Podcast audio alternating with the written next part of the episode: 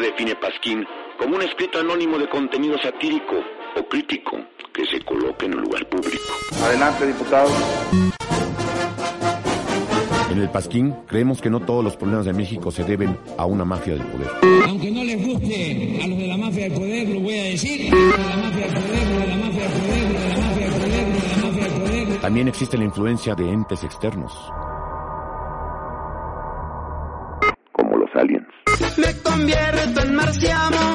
Los extraterrestres nos visitan. Los gobiernos nos mienten. En el Pasquín creemos en el libre mercado, pero el único libre mercado en México es el mercado libre que está en la calle del municipio libre, de la colonia Libertad, junto a la Escuela Libre de Derecho. en el cual solo venden los productos de los monopolios de este país.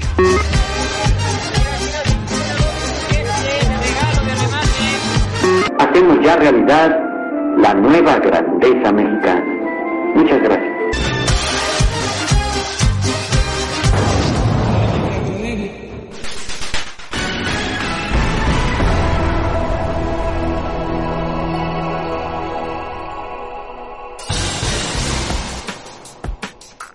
Aunque usted no lo crea, en México el presidente no es ni debería ser el poder supremo político. De hecho, tiene dos hermanastros con los que comparte el poder, Poseidón y Ares, digo, el Congreso y la Suprema Corte. Vamos a hablar hoy del Congreso, que es igual de aburrido que el Congreso Intergaláctico, pero sin aliens. Aún así, el Congreso significa y ha significado la vía más efectiva de cambio de este país. El problema es que en México no entendemos que hay una inmensa diversidad de formas de ver la vida y una infinidad de sentimientos. Queremos cerrarlo solo a una, o en todo caso a dos, para tener con quién pelear.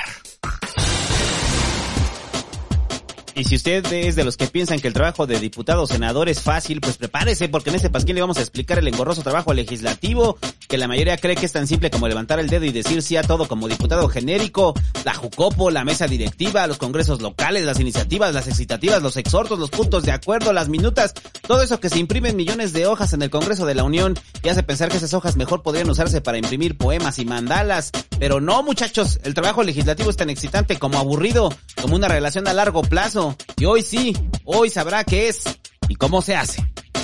El trabajo legislativo, no las relaciones a largo plazo.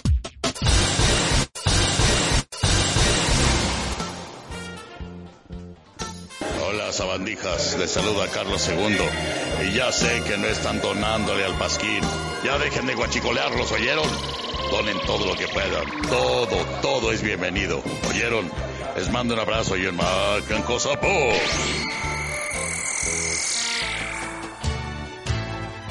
Hola amigos, les habla Jimán. No lo olviden. Donen al Pasquín. Es de muy buena suerte, se los aseguro. Hasta la próxima.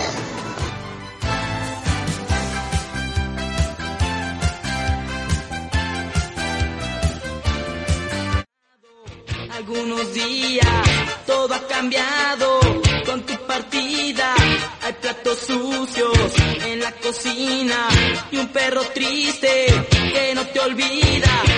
Hoy me doy cuenta que me haces falta y me pregunto qué pasaría si de repente tú te marcharas para siempre. En mi vida soy un desastre cuando tú te vas de casa. En el armario ya no. Buenas noches. Estamos como, o no tardes o días, o cuando escuche usted esto, eh, cuando escuche usted el Pasquín Tapado número 9, muchachos, al ritmo de esa canción de Timiriche, que yo, yo- yo efectivamente no soy generación Timbiriche, mis hermanas sí. Yo lo que sé de Timbiriche lo sé por mis hermanas porque estaban vueltas locas, pero tú sí, ¿no, güey? Claro, ¿A ti yo te- cuando estaba en la primaria, Timbiriche era así como más cabrón, Timbiriche 8 y 9 es el disco doble más impresionante de la historia de Timbiriche, de donde viene creo esta canción. El disco doble de Timbiriche. Si usted escuchó el disco doble de Timbiriche, no salga, es grupo de riesgo, por favor. Se puede Si usted, usted compró ese LP doble de portada roja, que era el 8 romano y el 9 romano. Era así mítico, o sea, era Sí, lo sí mejor, así. lo es- mi. Era el álbum blanco, es el álbum blanco del, del Timbiriche. Y de ahí sacamos esta maravillosa canción, muchachos, que, como su nombre enuncia, eh, nosotros somos un desastre cuando el Congreso se va de casa, muchachos, porque nada avanza y el país se queda igual. Entonces, para todos aquellos que dicen el Congreso no sirve, el Congreso no sirve, el poder legislativo para qué, superpoderes al presidente. Pues precisamente hoy vamos a explicar eso, muchachos, porque recuerda que el desmadre de los países empieza cuando el Congreso se va de casa. Y estamos cantando todos así de, no mames, no hay Congreso. Todo radica en las decisiones de un hombre. ¿No me creen? Pregúntenle a los venezolanos, muchachos. Este, cómo se pusieron precisamente cuando se hizo el Congreso Constituyente y se, se, se disolvió el Congreso. Entonces, porque esa es una de esas palabras, es una mezcla de esas dos palabras que a todo el mundo le causan miedo, ¿no? Disolución y Congreso, güey. O sea, si de repente tú despiertas en la mañana y lees primero COVID y luego lees disolución del Congreso, ¿qué te espantaría más, güey? no, pues no, obviamente disolución del Congreso, pero... Pues. Ajá, la disolución del Congreso te espantaría más que el COVID. O, o que sea disolución del Congreso por el COVID. Este... Eso sería peor, ¿no? Exacto. ¿no? Disolución Sí. del Congreso por el COVID. Es- Lo mejor sería que el Congreso disolviera el COVID. Esa sería la mejor noticia de todas. No, no mames. Super Congreso, muchachos. Con superpoder. Eso sí serían El Congreso superpoderes. disuelve al COVID. Entonces, usted, si usted vive en algún país de Latinoamérica, ponga atención a las noticias porque generalmente se aparece la noticia que se disolvió el Congreso. Entonces, este, es un mal augurio cuando se disuelve el Congreso, muchachos. Entonces, hoy precisamente vamos a decirle a usted eh, cómo diablos funciona el poder legislativo en México. Vamos a hablar ahorita, de- ahora sí vamos a hablar de derecho comparado. Este, Que no. O sea, qué pedo con nosotros. Si alguien nos hubiera dicho en uno de esos pinches congresos, en esos pinches congresos de derecho comparado México-España a los que asistimos, que fueron varios. este, si alguien nos hubiera dicho en ese momento, ustedes dentro de 10 años van a estar haciendo un programa sobre esto, y, ah, no mames. ay, ¿cómo crees, güey? Ah, no mames eso, güey. El derecho parlamentario comparado es bien aburrido. No, nosotros vamos a rockear por siempre. Vamos a ser nerdos por siempre. Chistes, de pitos por siempre. Este. Es, es, Exacto, qué aburrido. No, ¿Sabes quién habla de eso? Los señores. ¿Sabes quién habla de, de- de derecho comparado, legislativo, derecho legislativo comparado? Mi papá, güey. Y pues, nos volvimos, muchachos. Pasaron 10 años. ¿Y qué pasó tanto, güey? Nomás fueron 10 años. No, nos alienamos bien rápido. Nos aseñoramos muy jóvenes. ¿Qué va a pasar en 10 años, güey? Está cabrón. Si sobrevivimos al COVID, va a estar bien de la verga, ¿no? O sea, ya vamos a tener... O sea, es- se supone que Forever Young, pero, o sea, la verdad nos aseñoramos bien jóvenes si lo analizas, ¿no? O sea, era como que para que empezáramos a aceptar la madurez como por ahí de los 60, ¿no? Ya cuando realmente te ves ridículo. es lo no. que dice el doctor Adán de la Peña, que nacimos con saco kaki. Sí, güey, no mames. Nacimos así con saco kaki, muchachos. Como Enrique Krause, así bien, directamente del vientre. Este... Entonces, probablemente en 10 años nos veamos así como Aguilar Camín y Enrique Krause. No, ya cállate, por favor, no. Y que digamos, no mames, ¿te acuerdas cuando estábamos haciendo el pasquín y estábamos hablando de hecho legisla, derecho legislativo comparado? En 10 años de qué vamos a estar hablando reformas constitucionales, muchachos. No, lo- averígüelo. Cuando eso pase haré un podcast de series, ya, de verdad, ahora sí lo haré. Primero, llegó mejor el podcast de derecho legislativo comparado, güey, al podcast de series, no mames, o sea, O que cualquier otro, exacto, esa es muy buena. O que cualquier otra de nerdos, güey. sí, exacto.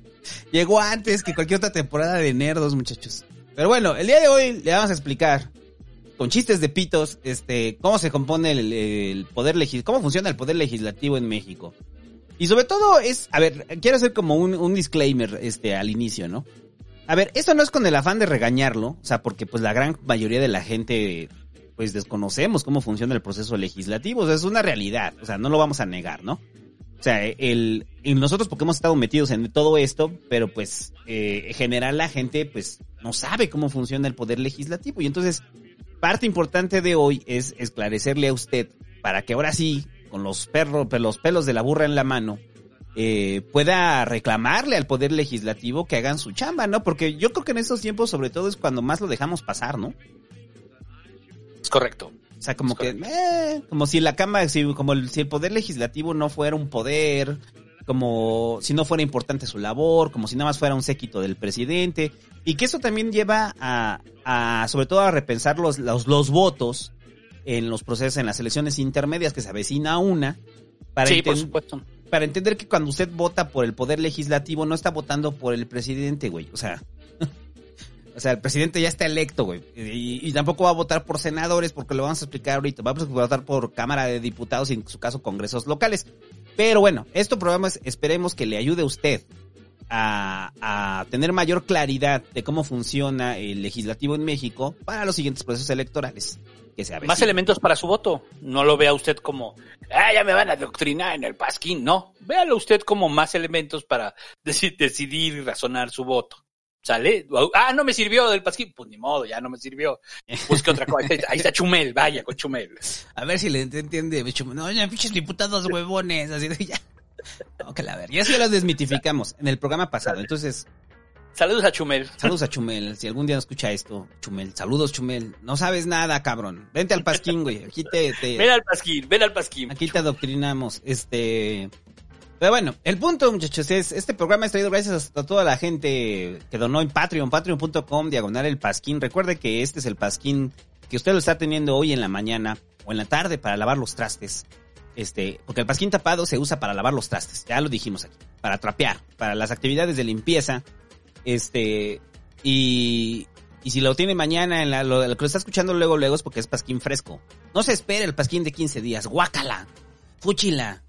O sea, sabe feo. O sea, acabo de descubrir un nuevo alimento que sabe feo, este, que sabe fe, fe- este, completamente horrible, recalentado, güey. El caldo. No hay nada más feo que tu mamá te diga, ¿qué hay de comer? Y te diga, caldo en el refri. No mamen. Eso es horrible. Sopa güey. de 15 días, güey. Sopa de 15 días, güey. O sea, eso ya no mamen. Exacto. Eso ya sabe muy diferente. No, pero el caldo, o sea, el caldo de res así en el refri, güey, de ese que está gelatinoso y cuajado. Este, así es el pasquín si usted no lo escucha luego, luego que sale. Entonces vaya al patreon.com y recuerda que tiene reconocimiento a su pasquín este mensual. Y ahora sí, eh, la primera pregunta que tenemos que hacernos en este programa, muchachos, es ¿cómo se, pon, cómo, se compone el Congreso? Pues yo, yo creo que le adelantamos el asunto de qué es el Congreso, entonces yo creo que mejor, ah, eh, ahorita hacemos el comparado y nada más como dejar claro qué es el Congreso, ¿no? Y ya después de eso cómo se compone, ¿no? Porque creo que empezamos al revés. Este, ¿qué es el Congreso, Búho? Congreso es el, uno de los tres poderes que tiene este país. Yo decía, eh, pues es, ah, eh, ahí son tres hermanastros y los tres este, tienen fuerza en la decisión política. No se puede ir uno sin el otro. Este, digamos, se, se interrelacionan. Es el poder ejecutivo, el legislativo y el judicial. En los hechos, pues está muy todo, seguimos muy sujetos a un sistema en donde gobierna el presidente. El presidente tiene una fuerza muy cabrona, en, un poder muy cabrón que hace a que estos hermanastros pues, sean así como sus lacayos, o sea, los que le hacen caso. Ajá, ¿no? exacto. No hay, no hay una, no hay una relación así de, de, de oposición. En algunos casos sí, pero en muchos no. En la mayoría no se siente. Esa- Este- me gustó mucho esa metáfora que utilizaste, porque al final el presidente sí es Zeus. O sea, el presidente es Zeus, es quien Zeus. gobierna, y pues ahí el poder judicial sería como Hades, ¿no? Vete a, vete a gobernar el inframundo, ¿no? Este, ahí todo lo que involucre justicia, me vale verga, vete para allá. Ajá, y el mar se lo dejan ahí al poder legislativo, ¿no? Que sería Poseidón es un mar y él gobierna el mar de iniciativas y cosas que hay que re- regular todo el tiempo, ¿no? Entonces, Sí, así véanlo. Es que es una buena metáfora. Entonces, cuando estén en su examen, muchachos, de repente, y se les, se les cuatrapea, ¿no? ¿Cómo se dividen los No, y- poderes en México? lo ponen igual, ¿no? Pues, pues con Poseidón, Zeus. No, pero es buena metáfora, porque al final sí es eso. O sea, sí, es- o sea, sí, sí es un triunvir- triunvirato, este pedo. En Sí, teoría, o sea, sí se así más o menos está pensado, de hecho. O sea, yo, yo, me, yo me imagino que incluso cuando se creó toda esta mitología, este, sí se pensaba como que uno, uno solo podría tener las decisiones de todos, ¿no? O sea, aunque tuviera mucho poder, a lo mejor sí es el más regente, pues es, es, es muy similar. El sistema presidencial sí se caracteriza por eso, pero digamos que con los vicios, además de la política local, pues mucho más. O sea, va- vamos a poner un ejemplo. En Estados Unidos el presidente de la República no andan metiéndose a ver quién es diputado y quién no. En México sí. El presidente de la República decide muchos de los que son diputados y quiénes no. ¿No? Y- o sea, y- eso pasa. Y luego muchas veces está en lo local. O sea, aterriza en, puede aterrizar en congresos locales, puede aterrizar en gobernadores, o sea, Hasta ya de- llega su poder. Hasta allá- y entonces ese poder cuando ya llega y ejerce, que es el caso del poder legislativo, ya va condicionado. Porque ¿quién, quién, te dio la, ¿quién te dio la curul? El presidente. ¿Y a quién le debes lealtad? Al presidente. Y si no, incluso ideológica, como es el caso actual. Que algún diputado empieza a votar distinto, no, a ese compañero ya no lo vamos a proponer para que sea diputado. Y entonces va condicionado su poder. Va Ajá. condicionado su poder, ¿no? Sí, sobre la amenaza moral. O sea, porque el, sobre todo en estos tiempos, ¿no? Bueno, en todos los tiempos. O sea, en todos los, tampoco es como ahorita echarle tierra a la 4T, ¿no? O sea, también el purismo se caracterizó porque el poder este, legislativo simplemente le servía, ¿no? O sea, la, la, la, la imagen que tenemos de los diputados levantadedos viene precisamente del prismo, ¿no? Donde pues no había oposición y entonces ya lo hablamos aquí en la historia de las izquierdas, escúchelo. Y en la del 94, o sea, de, de la reforma que tuvo que ser necesaria para darle apertura, sobre todo al poder legislativo, porque pues el poder legislativo pues respondía al partido del presidente y entonces no había no había reglas, no había, o sea, no, no había pues, no, no había capacidad de, de participación. Este, no había reglas claras para participar para mucha gente. Entonces, eh, de ahí se debió la reforma. Pero bueno, entonces, nada más para dejarlo claro, el, eh, porque era como el inicio, ¿no? Entonces, porque mucha gente entiende que el poder legislativo solamente es la Cámara de Diputados. O sea, No. y piensan que el, Se compone de dos el cámaras. Senado es como otra cosa. O sea, como que el Senado está fuera del poder legislativo y no. O sea, hay que entender eso. El poder legislativo son las dos cámaras, o sea, es Cámara de Diputados, es Cámara de Senadores, más los congresos locales, los congresos Correcto. de sus estados. Esos, todos aglutinados, forman el poder legislativo, así.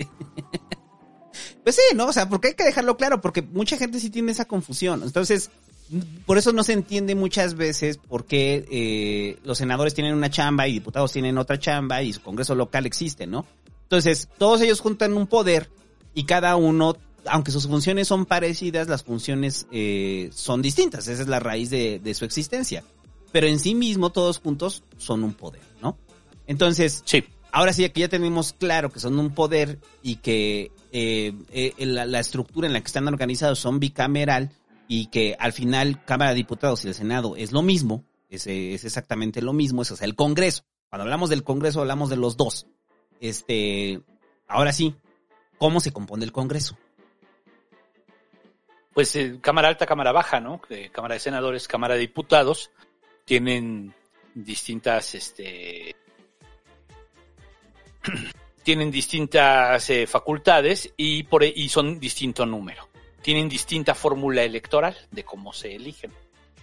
Caso de los diputados, el país se divide en 300 partes, un, es un rompecabezas de 300 partes, y a cada una de esas se le llama distrito electoral federal de esas 300 partes. ¿Cómo se divide? Más o menos por población y también tienen que ver un poco las fronteras. No, no hay un, eh, hay, o sea, pero sí es un porcentaje aproximado de representación, este, poblacional, ¿no? O sea, Sí, hay- o sea, más o menos son este 300 mil personas en este momento. O sea, no podemos, ¿No? o sea, si de por eso de repente hay distritos que son enormes, ¿no? En ciertos estados. O sea, Eh, geográficamente. Sí, o sea, que Geográficamente son la, población está más dispersa. Entonces, por ejemplo, en la Ciudad de México un distrito lo recorres en bicicleta de lado a lado sin problema. En otros estados, en los distritos, pues como la población es muy extensa, los distritos son muy grandes. Entonces, eh, a cada uno de cada una de esas de esas partecitas le, tiene un representante que va a ir al Congreso, que va a ir a la Cámara de Diputados. Cada uno de esos de esos distritos, es decir, todo mundo tiene un diputado. Todo el mundo vive en un distrito y todo el mundo tiene, de, la- de quien vive en México me refiero, y todo el mundo tiene un diputado. Bueno, que en teoría, Es- nada más para aclarar, en teoría los diputados representan al pueblo, muchachos. En teoría. O sea, eh, así está estipulado, es la representación del De los pueblo, ciudadanos. De los ciudadanos, de la gente, ¿no? de la gente, es, o sea, es el representante de la gente. Exacto, o sea, o sea, el teoría su diputado está representando la voz de 300 mil personas, el diputado electo, ¿no?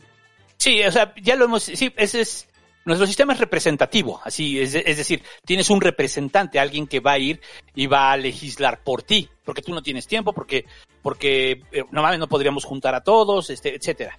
Entonces tienes un representante, pero ese representante, pues, eh, tiene que rendirte cuenta sobre ese tema en lo específico. Bueno, como sea, ahorita vamos a, a ahondar un poquito más en eso, pero Ajá. esos 300 este, diputados llegan ahí, pero el Congreso es de 500, entonces hay otros 200 que son los pluris, o los de representación proporcional, es decir, un partido saca el, digamos que eh, un partido saca el 15%, pues tiene derecho a que el 15% de los diputados pluris sean de él.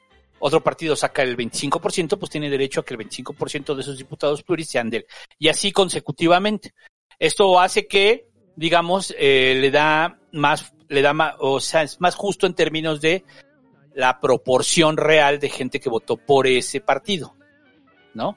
Ajá. Es, pero esto da una discusión en el tema de los pluris. Bueno, entonces son 500, 500 este, diputados. Escucha el de la Y- historia de la, perdón, escucha el de la historia de la izquierda, porque precisamente ahí habla, sí fue de la historia de la izquierda, donde hablamos de la reforma del 77 y la necesidad de la reforma del 77 para, eh, que es donde precisamente empiezan a meter los plurinominales, ¿no? Y donde es, realmente la oposición empieza a jugar. Escucha. Para más Sí, el referencia. tema de, de cómo se formaron los plurinominales. Una, una lógica también del, del poder siempre será, quien esté en el poder va a querer eliminar los plurinominales, o sea, o reducirlos, porque no le convienen. Ese es, ese es este, lo, eso lo vivió el PRI y ahora lo vemos con, con Morena, ¿no? El PRI lo promovió y luego ahora lo promueve Morena. Vamos a eliminar pluris. Porque pareciera que el pluri, este, pues tiene, está como lleno de muchas, como nadie vota por él, como nadie en apariencia, porque sí votas por él, pero, en, pero de forma directa no estás votando por él, entonces es por eso. Este, a lo mejor algo válido sería que te dieran dos boletas, una boleta de pluris y una boleta de y una boleta este uni. Eso podría No, pero en la- Este- en la lista de la boleta de pluris vendría listado, ¿no? De los 200 diputados. Entonces tendrías que ver los 200 Exacto. nombres, ¿no? Y decir... Pues decir, a- en algunos países viene- así es. En Pero- algunos países tú votas en la lista de pluris, votas por cuál. Ajá. ¿Sí me explico? Porque eso hace que eso los prioriza. Y entonces los diputados entre, o sea, compiten entre todos ellos mismos. Compiten hacia afuera y compiten hacia adentro. Entonces, por Mm, ejemplo, ya. en España, tú votas por el diputado, pero, eh, bueno, en este caso el, el, este, el congresista, tú votas, pero este, en una pluri, pero así. Entonces, Pero eso, tiene eso dis- serviría, pero si limitas el número de, de la lista, ¿no? pero lo- la lista de pluris es de 40. Sí, o sea, pues exacto, limitar la lista de pluris. O sea, Es de... de, es de- es de 40 por partido, la lista de pluris. Ajá. Este, y hay cinco listas. En fin, el por, de acuerdo al porcentaje. Eh, algo- algún día tendríamos que explicarlo con mucho detalle y yo le decía al santo, es que hay que explicar con más detalle este, eh, los números para, para que quedara más claro. Pero lo que sí les podemos decir de forma general es que el sistema de pluris eh, hace que sea más justa la competencia, aunque no lo pareciera, ¿no? Porque quien dice, ay, los pluris ya mandan a los pluris, este, eh, es que mandan a Carmen Salinas y mandan, pues sí, es normal y pues ese es pedo del PRI, la verdad no sé por qué este lo hace, pero no podemos, como siempre hemos dicho, no podemos construir la realidad a partir de uno o dos casos aislados. O sea, tendríamos, y realmente los, los pluris, pues normalmente van ahí los jefes políticos, normalmente van ahí los, este, Que lo dijimos Eh, alguna vez y te acuerdas que causó escosor, perdón, eh, que dijimos que de que muchas veces en los pluris entraban los más preparados, ¿no? Y daban este ejemplo de Carmen Salinas, pero es el rollo de que pues, son los más vistosos en los medios. Pero en general, los que van de candidatos plurinominales son gente que les sabe el proceso legislativo, ¿no? No que si queden dentro de eso no se cuele uno que otro cabrón que no sabe ni madres, ¿no? Eh, o alguno que otro que sea un compromiso político, pero en general, como dice el búho, pues iban los líderes de tribu, ¿no? o sea, por ejemplo, eh, es como, mm, eh, para explicarlo un poco mejor, este, eh, en los pluris hay muchas cosas, o sea, no es nada más, no es como que "Ah, aquí le vamos a dar a los huevones, los huevones van los pluris, o sea, hasta parece que el partido Ah. dice, a ver, ¿quién es el más huevón para que lo mandemos de plurinominal? Tráete Pues a Don no, güey, o sea, eso no copias, pasa, lo vamos a hacer diputado, tráete de Don Chema, a ver, chinga. ¿quién es el más pendejo que vamos a mandar para que sea plurinominal? O sea, no, güey, eso no pasa, o sea, más bien es al revés. O sea, la- los pluris se pelean entre el que tiene mucha fuerza política y el que tiene este, mucha experiencia política y que puede aportar algo, el que te negocia el, el presidente, porque el presidente también pone muchos pluris, por supuesto. ¿No? O sea, dice, yo quiero que vea el Congreso este, este, este, este, este, este, porque necesito que me saquen estos temas. Pues sí, de lo- entre, también pone los que te negocia la iniciativa privada, como en el caso del Verde, que tenía su bancada este, TV Azteca, ¿no? Sí.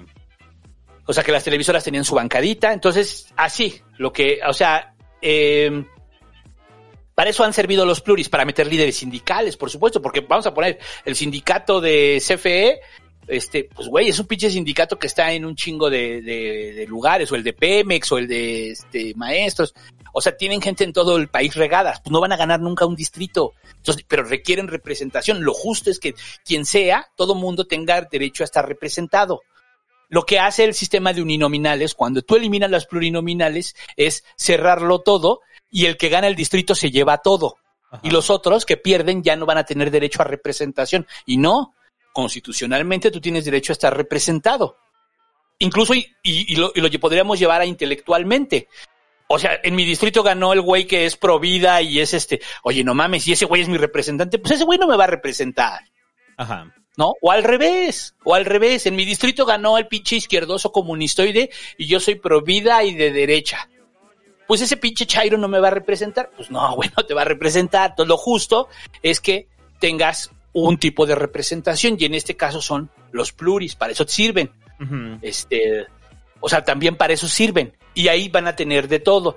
Tú lo que puedes hacer, pues también es exigirles que hagan su chamba. El pedo es que nosotros luego no sabemos quiénes son nuestros, este, quiénes son nuestros legisladores. Entonces eso es un desmadre. Siempre va a ser un desmadre, este, mientras no sepamos quiénes son ni a qué se dedican. Cuando les firmamos un cheque en blanco, que es el voto, ya valió. Por eso cuando me dicen, no, es que por los pluris nadie vota. ¿Y tú te acuerdas cómo se llama el güey que es tu diputado en tu distrito? Pues por supuesto que no. Entonces es una demagogia. No, es eh, una demagogia. Pero yo creo que sí es producto de, de- del rencor que se ha generado a través de las notas mediáticas de quienes entran como pluris. O sea, es eso. O sea, y sobre todo habla del desconocimiento de la propia gente de cómo funciona el pues, cómo funciona el poder legislativo y cómo entran estos diputados, ¿no? Y la razón del para qué, ¿no? O sea, nos gana el mediático, pues. O sea, nos gana, o sea, por eso decía, nos gana el caso de Carmen Salinas, ¿no? Sí, y, y, cuando lo decís, vete, vete a exigir a tu diputado Pluri, te sacan este argumento de "Pues nadie vota por ellos, ¿no? Pues es para balancear, precisamente, es para que tú estés representado, ¿no? Y además, recordemos, si, para abandonamos el esquema de diputados plurinominales, pasada la elección de lo que hubiera pasado en el 2018, pues prácticamente tendríamos una mayoría abrumadora de Morena, ¿no? En la Cámara. Eh, entre más, entre más, eh, esto pasaba con el PRI, ahora pasa con Morena.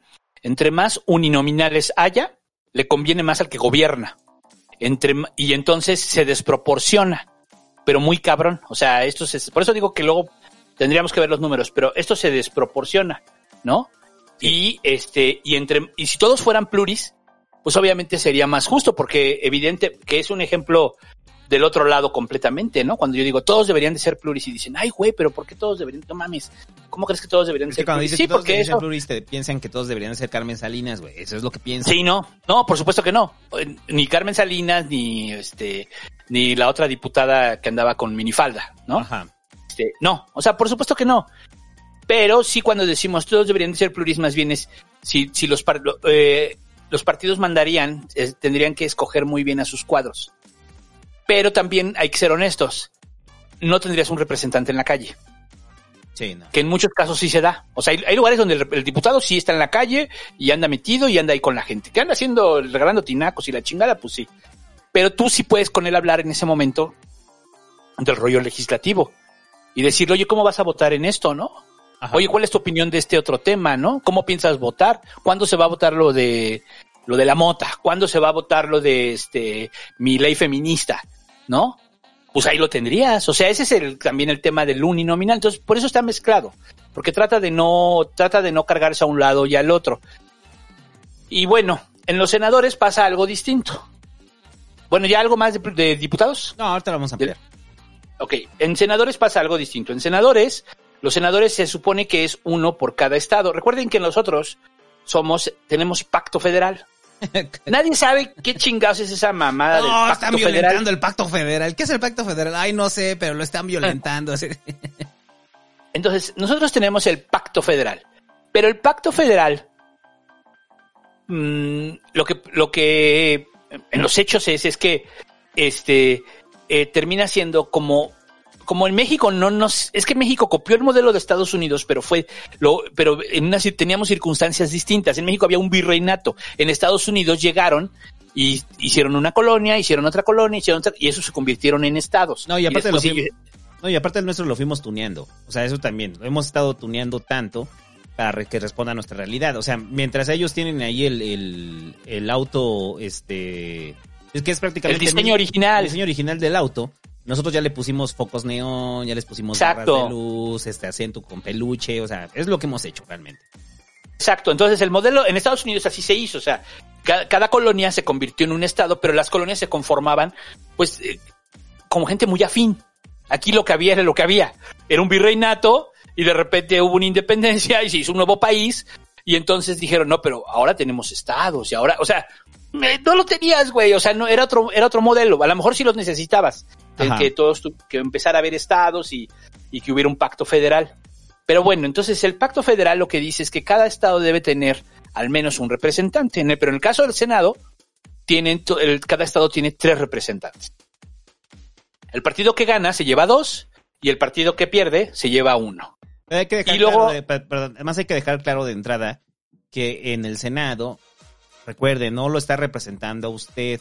Por eso usted tiene representación en la Cámara de Diputados.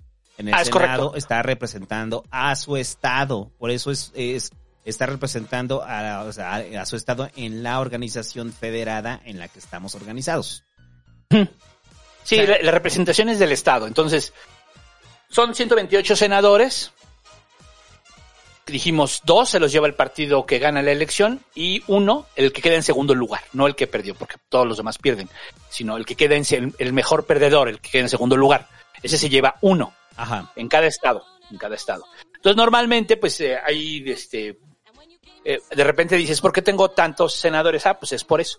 Pero aparte se hace una lista de 32 y de acuerdo a la votación, pero, que son los pluris pluris.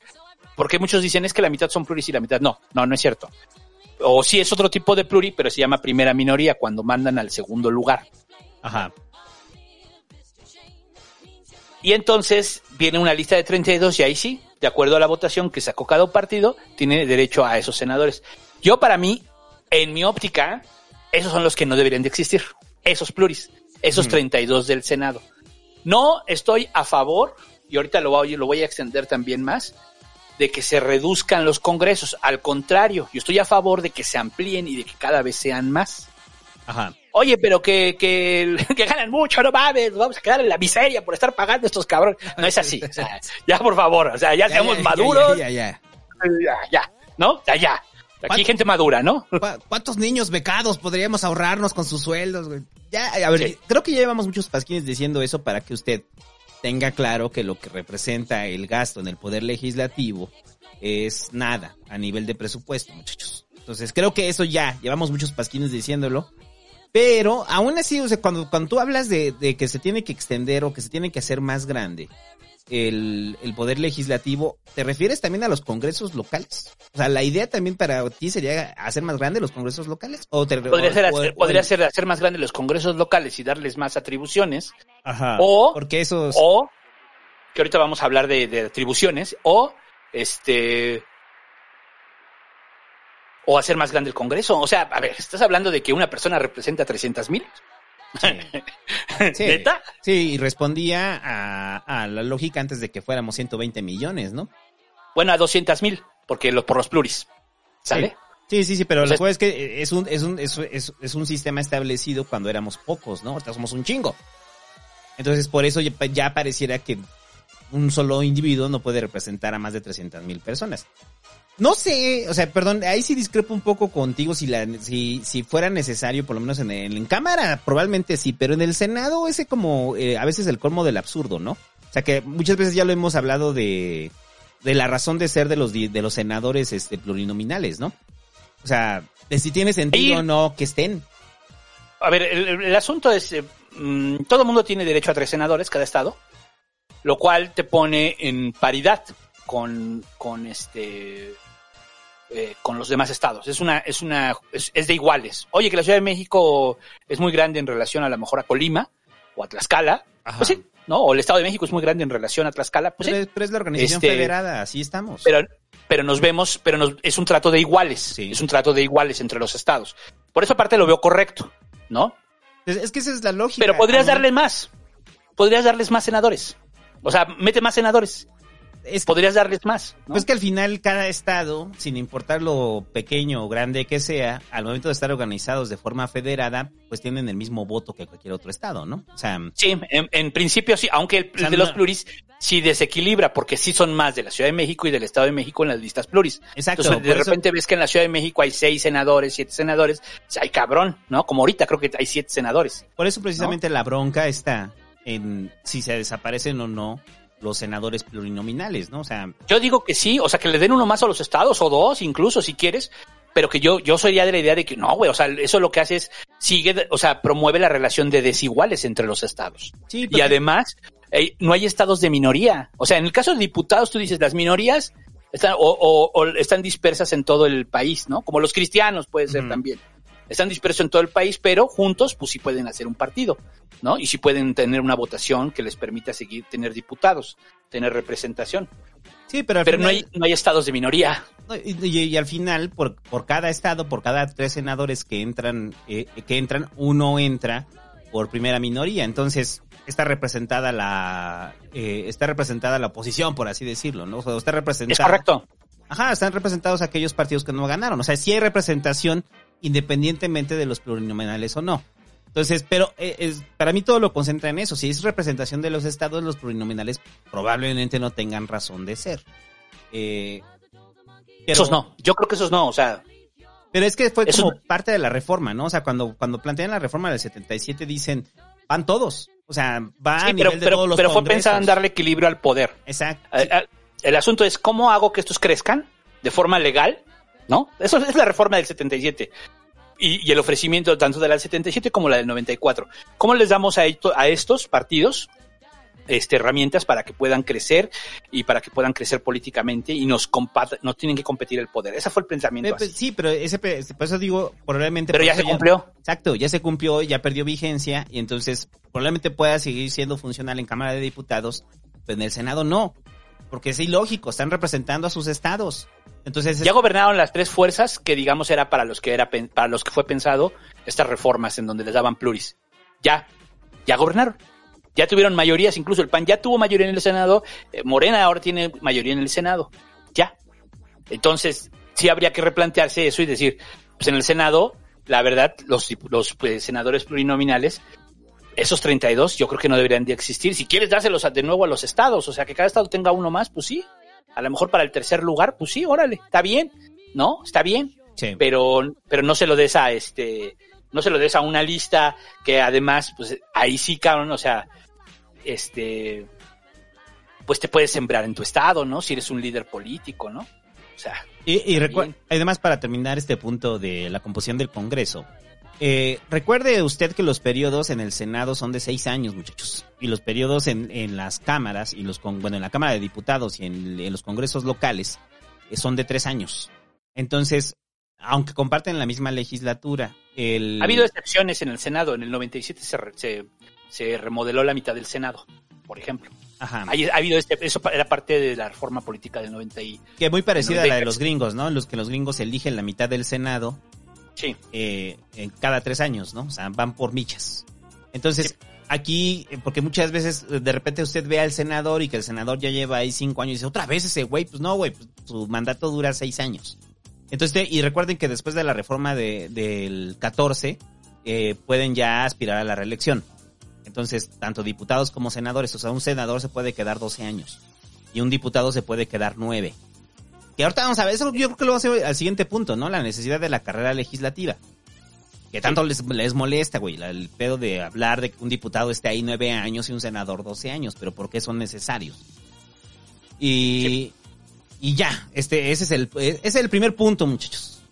Segundo punto, este, ahora sí, ¿qué hace el Congreso? Porque ya, ya dijimos qué es, cómo llegan, y ahora dices, ¿qué hacen? No, pues no hacen nada, hacen- Solo duermen. solo duermen, se dedican a estar de huevones. Entonces. Güey, seis años ahí nada más jugando Minecraft en tu curul va a estar cabrón, ¿no? O sea, qué aburrido, güey. O sea, si yo, yo fuera senador, güey, qué pinche aburrido, seis años ahí. No, pues pónganse a hacer. Haciendo, Twitch. ch- haciendo chat porno como el cabeza de vaca. Abran su canal este de Twitch, los senadores, muchachos, nos están hablando, oyendo, porque pues como no hacen nada, y los diputados también que hagan su canal de Twitch. Hagan podcast. hagan podcast ahí desde su curules. Este, a ver, pero ahora sí. ¿Qué hace el Congreso como poder legislativo? No, todavía no vamos con qué hace Cámara de Diputados y qué hace el Senado, sino qué hacen en su conjunto todo el, el, el Congreso. O sea, los dos en conjunto, ¿no? Porque ahorita ya vamos a hablar de las funciones de cada uno, pero pues en general, pues es modificar leyes. Modificar Es leyes, las leyes Crear, modificar y cambiar, ¿no? Bueno, no, no, crear y modificar. las leyes, este, los reglamentos y que de ellas emanen, muchachos. O sea, prácticamente cómo nos tenemos que comportar. O prácticamente son los mecánicos que le están metiendo estrobos al sur, güey. Eso es lo que son. O sea, al modelo original le están metiendo estrobos. O sea, esa es función. Entonces, cada cámara eh, en ese aspecto tienen las mismas funciones. Los dos tienen la capacidad, o sea, tanto Senado como Cámara de Diputados, de modificar eh, las leyes y de presentar modificaciones, ¿no? O sea, porque pareciera que se, de repente se pareciera que se entiende que nada más diputados tienen la, la, la capacidad de modificar las leyes, el Senado es como el que aprueba, ¿no? Sí, no. Y no es así. O sea, las iniciativas... Incluso hay, hay, hay leyes que no pasan por el Senado. Ajá, exacto. Que no, o sea, Que no son hay leyes que no pasan por Cámara de Diputados. ¿no? Y hay muchas que son en conjunto. Eh, ¿Qué son en conjunto? Leyes, eh, la- reformas constitucionales y leyes generales. Las reformas constitucionales son este, pues ya sabemos, ¿no? Como es todo un proceso bien largo reformar la constitución, este, que esté votado en ambas cámaras y además que se vota en todos los congresos locales, que ahorita vamos a hablar de los congresos locales, se vota en todos y eh, si la mitad de esos congresos, o sea, 17, mitad más una, ¿no? 17 congresos dicen que sí, Ajá. este, y, lo- y, el co- y las otras, eh, las dos cámaras, la Cámara Alta y la Cámara Baja, dicen que sí, hay reforma constitucional y ya. Ajá. Este, no es tan sencillo porque hay que cabildearla políticamente mucho, ¿no? Y normalmente una reforma constitucional, pues son, pues eh, es un, es un enfrentamiento de intereses de un lado y del otro, siempre va a ser así, ¿no? De Sí. la derecha, la izquierda, liberales, conservadores, este, fifi, chayos, etcétera. Bueno. le- Del siguiente programa vamos a explicar de, de forma clara la vida y obra de una iniciativa, muchachos. Así como documental, cómo nace la iniciativa, cómo surge, cómo se va desarrollando y cuál es todo el proceso legislativo hasta que esa iniciativa termina convertida en una ley y después en un reglamento que le afecta a usted de forma directa. O sea, por ejemplo, cuando de repente se aprueba, no sé, de repente hay una iniciativa y el búho y yo nos hacemos este diputados y decimos que vamos a grabar los videojuegos porque no son bienes de primer este consumo, ¿no? O sea, no son bienes básicos. Entonces establecemos un impuesto del 30% a todos los videojuegos. Entonces, esa iniciativa que presentó el diputado Búho y el diputado Santo, este, tiene un proceso. Y ese proceso va, eh, sobre todo en ambas cámaras. Entonces, ese es el proceso que vamos a explicar en el siguiente. Me, gusta bien porque lo podemos plantear con una iniciativa pendeja. Entonces, pensaremos en alguna iniciativa pendeja que plantearon los diputados este Búho y el diputado Santo, muchachos. Este, y esa iniciativa va a viajar por todo el Congreso. ¿Y qué es lo que pasa, no? ¿Por qué se queda atorada? Este, ¿por qué no funciona? Pero bueno, eso va a ser tema del siguiente programa. Porque eh, en este momento hay que entender que las funciones que tienen, o sea, parecieran tan iguales, pero hay que entender primero que todo arranca a través de la iniciativa, ¿no? O sea, la iniciativa de ley. O sea, que la iniciativa de ley es cómo se plantea una modificación de ley. Es eso, ¿no? De repente, ¿cómo la vamos a corregir? Porque esa ley ya no representa, ya no es vigente para los tiempos actuales, como en el caso de la marihuana. Este, los tiempos han cambiado y esos tiempos que han cambiado, pues urgen a que, a que actualicemos el SURU, ¿no? Entonces, la iniciativa, puede venir una iniciativa de Cámara de Diputados y puede venir una iniciativa del Senado. O sea, los dos pueden hacer una iniciativa. Y aparte, también puede venir una iniciativa del Ejecutivo. O sea, es del presidente, ¿no? Sí. O sea, todos tienen capacidad de presentar una iniciativa. Ahí los congresos locales no. O sea, el congreso local lo que hace le compete a su estado y a aprobar las reformas que son que, que nos gobiernan a todos, o sea, las reformas constitucionales, ¿no? O sea, porque se podría entender que, por ejemplo, el estado, no sé, Nuevo León, güey, quieren hacer legal que se casen con sus primas en todo el país, güey. Entonces, pues como congreso local, pues sí lo pueden hacer en lo local, ¿no? Pero no lo pueden mandar a reforma constitucional. O sea, los congresos locales no pueden hacer una iniciativa de reforma constitucional, ¿no? Lo que estás diciendo. ¿Cómo? Este, es correcto lo que estás diciendo, no pueden hacerlo los congresos. Pero, este, las leyes generales, que es lo que decíamos, teníamos ley de reformas constitucionales y leyes generales. Las leyes generales son las que están por debajo de la constitución. Son, digamos, es que hay una cosa que se llama jerarquía, este, de leyes. Obviamente hay leyes que son más importantes que otras y a veces, y no pueden contradecir la que está arriba, ¿no? Ajá. Y este, hay leyes secundarias que digamos son las que se discuten principalmente en la Cámara de Diputados. Hay leyes de que tienen que ver con el derecho internacional que son las que principalmente se discuten en la Cámara de Senadores. Y decía yo las leyes generales, esas sí se discuten en ambas cámaras. Como la Ley General de Salud, que es la que se está ahorita discutiendo. Entonces, como se está discutiendo la Ley General de Salud, tiene que votarse en una cámara y tiene que votarse en otra. Vale.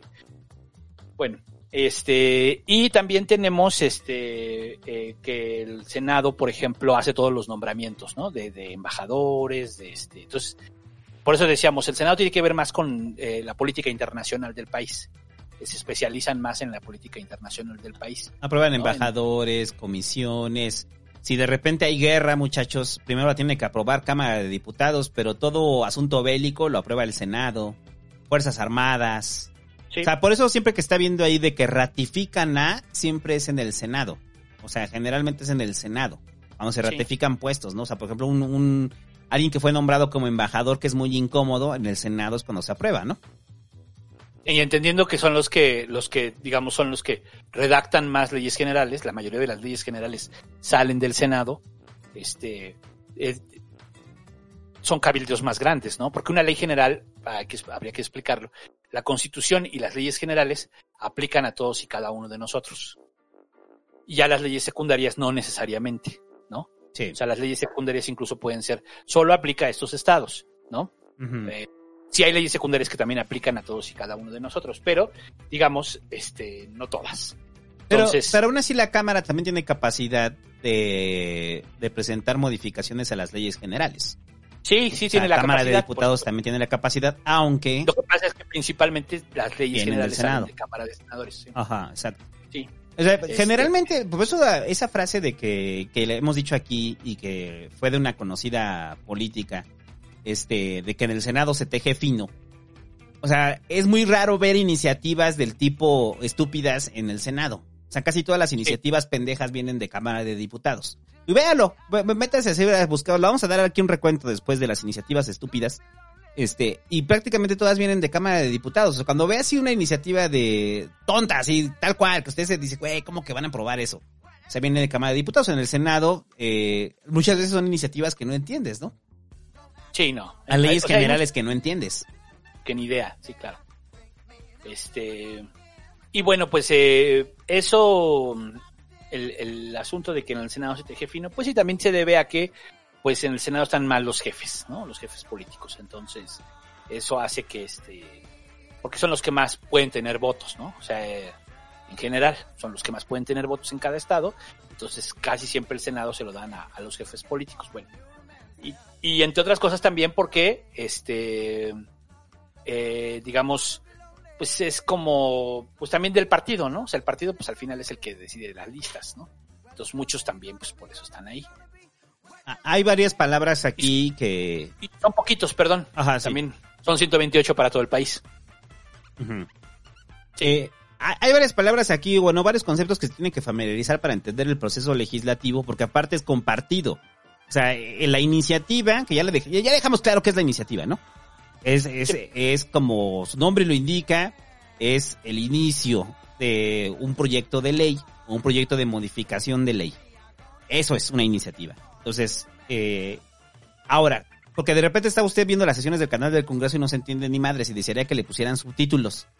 Pero hay varias cosas dentro del proceso legislativo que las ponía aquí, que pues al final no son tan relevantes, pero sí es importante, ¿no? O sea, porque si no podemos confundirlos, ¿no? O sea, en el caso Deberíamos de comentar, así como si fuera el fútbol, los, los, este, los procesos legislativos. güey. Exacto. Sí, ya dijimos que vamos a narrar la Cámara de Diputados nosotros muchos. Nos vamos a ir vestidos así de... y replica con un excitativo. Excitativo. Y llega, saca punto de acuerdo. Punto de acuerdo. Hay acuerdo, sí hay acuerdo. Se aprueba. Iniciativa por la educación.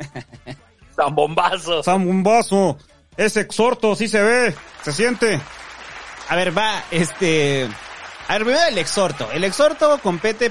Ah, porque nos faltó esto nada más de, de, de, de cómo el Congreso funciona. El Congreso, tanto la Cámara de Diputados como el Senado, tienen una ley orgánica. Esa ley orgánica es cómo van a ser los trabajos, cómo se desenvuelven las propias cámaras, es la ley orgánica. Entonces, digamos que dentro de la propia Cámara de Diputados y en el Senado y en general el Congreso, tienen sus propias leyes y reglamentos, ¿no? Y sus propios procesos y sus propios documentos que dejan claro cuándo y cómo deben de hacerlo. El exhorto solamente es una llamada de atención a las comisiones legislativas para que se pongan a chambear. Eso es el exhorto. O sea, si de O repente... sea, es un pronunciamiento oficial. Exacto. Ese es- Que pónganse a cambiar, ¿no? No se los dijeron en privado, se los dijeron frente a todos. Exacto. O sea, se le va a una comisión, vamos a explicar qué son las comisiones. Este, pero en general una comisión es alguien que está dictaminando una iniciativa, o sea, que está viendo si procede o no a nivel este legal. Entonces, de repente se hacen bien pendejos y como varias iniciativas, entre ellas la de la mota, pues la tienen ahí guardadas. Entonces, la misma Cámara de Diputados o el mismo Senado hace un exhorto para que esa comisión se apure a chambear y ya saque el dictamen, ¿no? Es eso. Es un regaño público para los, para los diputados o los senadores. El punto de acuerdo, en teoría, es la voz del Senado o la voz de la Cámara de Diputados. Eso es el punto de acuerdo. O sea, el punto de acuerdo es, de repente pasa algo en el país, güey. Y eso que pasa algo en el país, no sé, hay una masacre, ¿no? Entonces, eh, cuando piden que haya un punto de acuerdo, es que hay una postura oficial del poder. O sea, primero como, como Congreso y luego como Cámara, ¿no? Sea, como el Congreso de la Unión rechaza los acontecimientos que pasaron en tal lado, ¿no? Eh, y la otra es Cámara de Diputados rechaza los acontecimientos. El Senado se pronuncia en contra de, ¿no? O sea, eso es un punto de acuerdo. Simplemente se pusieron de acuerdo para quejarse. es como una petición en change. Porque al final el punto de acuerdo, güey, pues no cambia nada. Solamente es la voz oficial del poder. Bueno, en, en teoría tendría que cambiar algo, pero en la realidad no cambia nada, ¿no? O sea, porque no está cambiando nada. Bueno, y la excitativa es un pronunciamiento de los poderes exactamente igual que el punto de acuerdo, pero que se le hace a otros poderes o se le hace al propio ejecutivo. O sea, es como el correo del rey. O sea, cuando se llama una excitativa desde el Congreso, este, lo que se le está diciendo es, nosotros como Congreso tenemos esta postura y le pedimos al ciudadano presidente respeto, ¿no? Por así decirlo. O sea, que tampoco representa nada, o sea, no están obligados, o sea, eh, porque muchas veces, para que no los mareen, pues, o sea, de repente llega así un diputado, o saca la nota al diputado de que presentaron un punto de acuerdo, presentaron una excitativa, o hicieron un exhorto, pues al final no representa nada, solamente están alzando la voz, ¿no? Porque de repente me encanta porque los medios tienen este, este método clickbetero, de así de, de eh, Cámara de Diputados hace un exhorto al presidente, ¿no? O sea, y de repente es para que caigas, güey. Entonces, pues al final el exhorto es así como de, meh, meh. o hace un exhorto al grupo, a- al grupo coordinador empresarial para que pague impuestos. Y ya dices, ah, no mames, los diputados están presionados para que paguen impuestos. No, güey. O sea, No pasa nada. No pasa nada. Nomás se pusieron de acuerdo para decirles, ah, pagan impuestos, pero el, el- el empresario de Salinas Pliego dice, no, no quiero. Claro. No, no, pues sí, ¿no? Aunque, O sea, bueno, puedes hacer un exhorto, pero después, eh, digamos, en ese exhorto ya puedes decir, de lo contrario vamos a legislar en consecuencia, ¿no? Exacto. Sí, ahí los amenazas, pero aún no pasa nada hasta que se legisle en consecuencia. Claro, ahí sí ya es otro paso. Sí, porque mucha banda se marea con esto y también se, o sea, por eso cuando, cuando dicen lo de la iniciativa, muchachos, ahorita por ejemplo que pasó lo de la marihuana, pero también nos podemos marear con el asunto de que la iniciativa ya damos por hecho que así va a ser. O sea, que, se, que, apenas se presenta la iniciativa y decimos, ah, no mames, ya va a pasar, güey. Hay una iniciativa para que los perros usen pantalones. No mames, ya van a traer perros, pantalones los perros. No, espérense. Por eso es una iniciativa, va iniciando. O sea, eh, y lo vamos a explicar en el proceso legislativo. Pero bueno, en general, a grandes rasgos, eso es lo que hace el Congreso, ¿no? O sea, nos falta el, o sea, el Congreso como tal, en el Congreso de la Unión. Ahorita vamos a desglosar ya en el asunto de Cámara de Diputados, porque también hay facultades que tienen cada uno que son distintas, ¿no? Pero, pero entonces ya entendió que en el proceso legislativo, o sea, en la modificación de las leyes, todos tienen mano, o sea, tanto el Ejecutivo como ambas cámaras para modificar leyes. O Y para presentar iniciativas, ¿no? Ah, me faltó nada más aclarar es el pedo. Siempre ponga atención del, del asunto de la Cámara Revisora. ¿Cuál es la Cámara Revisora? ¿Qué quiere decir? Si se viene de Cámara de Diputados y se aprueba, la que la va a revisar es el Senado. O sea, que va a revisar si, si, si viene bien armada, pues, la iniciativa, ¿no? Si no está violentando otras leyes, si está parada por la Constitución, si no violenta la Constitución. O sea, eh, Y desde su óptica es correcto, ¿no? Exacto. Y a la inversa, ¿no? Una iniciativa que viene del Senado, la Cámara Revisora es la Cámara de Diputados, ¿no? Y en el caso de las iniciativas que presenta el presidente, todas las iniciativas que presenta el presidente van a Cámara de Diputados. O sea, no la, o sea, el- el- la gran parte de las, de las iniciativas van, aunque hay unas que son de leyes generales que las presenta directamente al Senado, ¿no? Sí. O sea, el, pres- el presidente, de acuerdo a las facultades de cada cámara, va a presentar. Sí, ve a qué cámara la presenta, ¿no? Y también tema político, ¿no? O sea, por dónde va a estar mejor cuidada. ¿no? Ajá, ¿dónde la pueden trabajar porque- mejor? Por dónde la, la- la pueden cuidar mejor. Sí, también es el tema político, ¿no? Por dónde la pueden trabajar mejor. Y ya nos faltó el asunto de los decretos, porque. eh, porque muchas veces de repente vemos el decreto y el decreto no entendemos y pensemos que el decreto es parte de una iniciativa o una modificación de ley. Y no necesariamente. El decreto es temporal, ¿no? Y tiene que ser aprobado por Cámara de Diputados. O sea, de repente, no sé, hay una pinche... Porque en el caso del COVID, en el Sí. caso del COVID, como una emergencia sanitaria, el presidente este, necesita más recursos, que fue lo que pasó. Entonces el presidente puede presentar un decreto, ¿no? Y este decreto, siempre y cuando sea constitucional, es aprobado por Cámara de Diputados. Y, y también al revés. A veces el decreto viene del decreto de, de una ley, ¿no? O sea, la ley se aprueba y se decreta también. O sea, el último, el último visto bueno todavía de una ley lo tiene el presidente, ¿no? Ajá. Ah, sí, ¿Verdad? recuerde porque el, el presidente... Ah, nos faltó eso precisamente. No importa que su iniciativa haya llegado al final, el presidente tiene la capacidad de veto. O de, o, o de publicación. La publica, sí. Aquí está la ley, la publica. Cuando, ya habíamos dicho en el pasquín regular, cuando se publica en el diario oficial, ahí sí ya quiere decir que la ley ya, es, ya está vigente, ¿no? Ajá. eh, al menos ya es, ya está hecha. Ya si luego vemos las, este, lo que decíamos, ¿no? Si vemos los transitorios, pues ya podría ser otro tema, ¿no?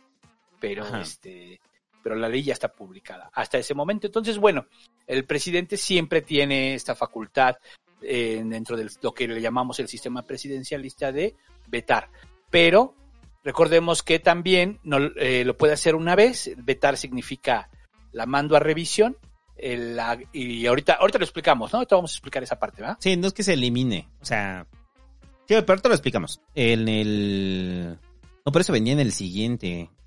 Eh, Lo explicamos en el siguiente. Los vemos en el siguiente, pero nada más, o sea, para terminar el, el- el proceso de veto, o sea, quiere decir que el presidente no es que simplemente por sus huevos no quiera que pase la ley, ah, o sea, se regresa. Y si se se vuelve a corregir dentro de las propias cámaras, se le vuelve a mandar y el presidente está obligado, ¿no? Está obligado. Sí, porque al final es un poder, o sea, no es que el presidente simplemente dice, hay una ley y no la quiero. En el caso, poniendo un ejemplo concreto, ¿no? La despenalización del aborto a nivel federal o a nivel nacional. La O sea, veta el presidente. el presidente la veta. Ajá. Y el Congreso la puede, o sea, pero tiene que vetar, o sea, el presidente no la veta nada más porque sí, la puede vetar porque este está violentando la Constitución, ¿no? Entonces, Desde su, o porque no le parece. no, o sea, o pero, por- pero en el, Desde en el punto de vista, esa ley no está bien hecha o no, no es correcta. pero en el principio es porque no está bien hecha. En la realidad es porque es un trabajo, bueno, tiene su carga política. Pero el principio que sí, tendría que ser no regirlo, sí, o sea, tendría que ser, no está bien hecha tu ley. O sea, eso. Claro. Ese sería el principio básico del por qué el presidente veta una ley, no por sus pinches huevos, ¿no? Eh, Bueno, ya. eh, y ya, bueno, ¿qué, algo más de este punto. Ya vamos a entrar a la Cámara de Diputados. Vamos a meternos ya. Vámonos a la Cámara de Diputados, muchachos. Qué bonito. Qué divertido, qué divertido. Qué padre estar aquí en la cámara, no mames, está bien verga. Estamos aquí en San Lázaro, güey. Yo nos estamos teletransportando con el poder de la tecnología. El poder de la tecnología. A ver, búho. Vamos allá. No, mames, esta pinche este, teletransportación fue muy mágica, ¿no? Casi todas son tecnológicas, esta fue mágica. Estamos aquí, sí, tenemos hadas que nos teletransportaron ahorita al, al Congreso, muchachos, este, a la Cámara de Diputados. Y si usted no sabe dónde está, pues está aquí en la Ciudad de México. Está ahí en San Lázaro. Pues cuando se habla de San ¿Qué? Lázaro, Porque, porque, pues así es, ¿no? Porque somos la capital. Exacto. y concentramos los poderes. Entonces, ahora sí, pues, ¿qué hace precisamente la Cámara de Diputados que lo hace distinto a- al Senado? Y creo que la, lo vamos a hablar en su momento en la siguiente. Bueno, creo que ya no va a entrar, pero lo hablamos de una vez. Una de las facultades fundamentales de la Cámara de Diputados es el dinero, muchachos. El dinero no tanto cómo se va a recaudar, sino el dinero cómo se va a gastar. Se hace el presupuesto. Entonces, ¿se acuerdan que en varios pasquines regulares hablamos de que el presidente le estaba quitando facultades al Congreso? Y que eso era preocupante, ¿no? O sea, porque pues al final el, Congreso es el que define el presupuesto. En este caso en el que el presidente puede disponer de recursos por emergencia y no decir hacia dónde van, simplemente utilizarlos porque sí, o sea, de forma discrecional, pues eso no tendría que pasar porque al final el Congreso define el presupuesto. Entonces, la lógica del presupuesto es el, el Ejecutivo hace su propuesta, ¿no? Hace su propuesta de, eh, para ponerlo en términos simples, ¿no? ¿Cuánto dinero le toca a cada una de las estructuras del propio gobierno federal, incluyendo a los estados? ¿Cuánto varo hay? ¿De cuánto varo vamos a darles, no? Entonces, ¿qué porcentaje va para educación? ¿Qué porcentaje va para salud? ¿Qué porcentaje va para cultura? Etcétera. Eh, eso es lo que presenta el Ejecutivo. Entonces, es función de la Cámara de Diputados analizarlo y decirle al presidente, oye, no, no mames, te estás pasando de verga, güey, ¿por qué le estás bajando tanto presupuesto? Es prioritario, ¿no? Sí. Entonces, en el caso de, no sé, ahorita en el caso de salud, ¿no? O sea, no le puedes bajar el presupuesto a salud porque estamos en medio de una pandemia. Entonces, la función de la Cámara de Diputados es aprobar o rechazar eh, la propuesta de presupuesto del Ejecutivo. Y no solo eso, sino que llega la propuesta, la propuesta eh, del Ejecutivo y después hacer una valoración de si se gastó o no en lo que el Ejecutivo quería, que es lo que se le conoce como la cuenta pública. Cuando va usted a hablar de la cuenta pública es eso. O sea, es el gobierno haciendo las cuentas, exacto. Güey, a ver, tú nos pediste 20 mil millones de pesos para Pemex. güey. Y entonces llega julio y le decimos, a ver, güey, ¿qué pedo? O sea, porque en julio es cuando viene la, la cuenta pública, ¿no? Entonces esa es la del año pasado. Entonces, güey, ¿qué pedo? Nos pediste 20 mil millones de pesos para Pemex. No, pues no más me gasté este 18 mil. Entonces ahí los cámaras de diputados como poder, en teoría, tendría la capacidad eh, de recogerle esos recursos al Ejecutivo para el siguiente presupuesto, en el caso de que no se los que haya tenido un subejercicio, o sea, que no se los haya gastado, o en el caso de que se los haya gastado de más, eh, hacerle un exhorto para que el Ejecutivo este, baje la cantidad de recursos que está gastando en eso, ¿no? Porque no estaba permitido, ¿no? O sea, ese, ese es- ese es todo el proceso del presupuesto. Entonces, es importante esto, ¿por qué? Pues porque se determina prácticamente dónde se va todo el varo del país. Por eso es aprobar, ya me acordé, son las tres modificaciones, ¿no? Este. A- aprobar, crear. a- aprobar, desechar y crear, ¿no? Crear, aprobar, desech- desechar. Ajá. Porque también desecha la Cámara de Diputados, ¿no? En ese sentido. Entonces era el asunto acá es que una vez que ya el presupuesto lo, este, digamos, se, se, se modifica, porque al final lo modifican también, ¿no? Sí. Eh, a ver, hay, hay que explicar ahí precisamente por qué lo modifican, güey. O cómo lo modifican. O sea, ahí, ahí tendría que ser por... No, o sea, me refiero, viene el, el proyecto, el proyecto viene de la, de la presidencia, pero pues, es un proyecto, o sea, al final yo entiendo que es un proyecto y lo pueden modificar y es cuando ya sale la ley de egresos, ¿no? Bueno, y la de ingresos también. Sí. Pero a ver, no entendí tu pregunta. Sí, o sea, de que muchas veces lo modifican y lo modifican para sus propios intereses políticos. O sea... o Sí, sea, o porque no, o porque no comparten lo que se dice ahí, pues también ese es así de este, o sea, pues al final también es real, ¿no? O sea, a ver, tú dices que ¿Te vas a gastar tanto en salud? No, pues yo digo que menos. Pues menos, güey. O sea, Es, es como lo, lo, lo platicaba ayer con unos amigos. O sea, en el caso del tren México-Toluca, ¿no? El México-Toluca era un proyecto prioritario del peñanitismo. Y entonces, como al presidente le vale verga, pues no etiquetaron este año ni un pinche peso para el México-Toluca. Y ahí sigue, ¿no? Pero, ¿para qué sí se etiquetó? Para Tren Maya, ¿no? y ahí se etiquetó un chingo de dinero. para dos bocas. O sea, lo que voy es que cuando, cuando hablo de los que los diputados responden a los intereses políticos, también responden a, a de que esos recursos que están etiquetando para salud puedan llegar a sus propios distritos, ¿no? O sea, porque al final no olvidemos que en teoría los diputados representan, nos representan a nosotros, representan a la gente. Entonces yo vivo en Iztapalapa, güey, en la colonia El Polvorín, o la Polvorilla, pues, este... Sí. Vivo en la polvorilla, güey. Y entonces, ¿qué, qué hace falta en mi, en mi colonia, güey? Ah, pues falta un- un- están proponiendo un proyecto de teleférico, ¿no? Hacia la polvorilla. Entonces, esos recursos, eh, como es un proyecto federado, tendría que etiquetar recursos hacia allá. Entonces, un diputado puede decir, mi diputado local dice, oye, güey, yo hice que se, se etiquetaran del presupuesto, de todo este pinche chingo de dinero que hay, 300 millones de pesos para ese pinche teleférico. Entonces, cuando dicen que yo, ellos lo hicieron, es que ellos presentaron una reserva a- al presupuesto o, o- o presentaron una modificación, no que ellos fueron y tomaron 300 millones de varos, güey, y se los aventaron ahí al teleférico, ¿no? O sea, pues es que así los Construyase, construyase. Sí. la de como pinche como las cápsulas de Dragon Ball, güey, las del que aventaban la cápsula y salía el carro, güey, así, aventan la cápsula y sale el pinche teleférico, ¿no?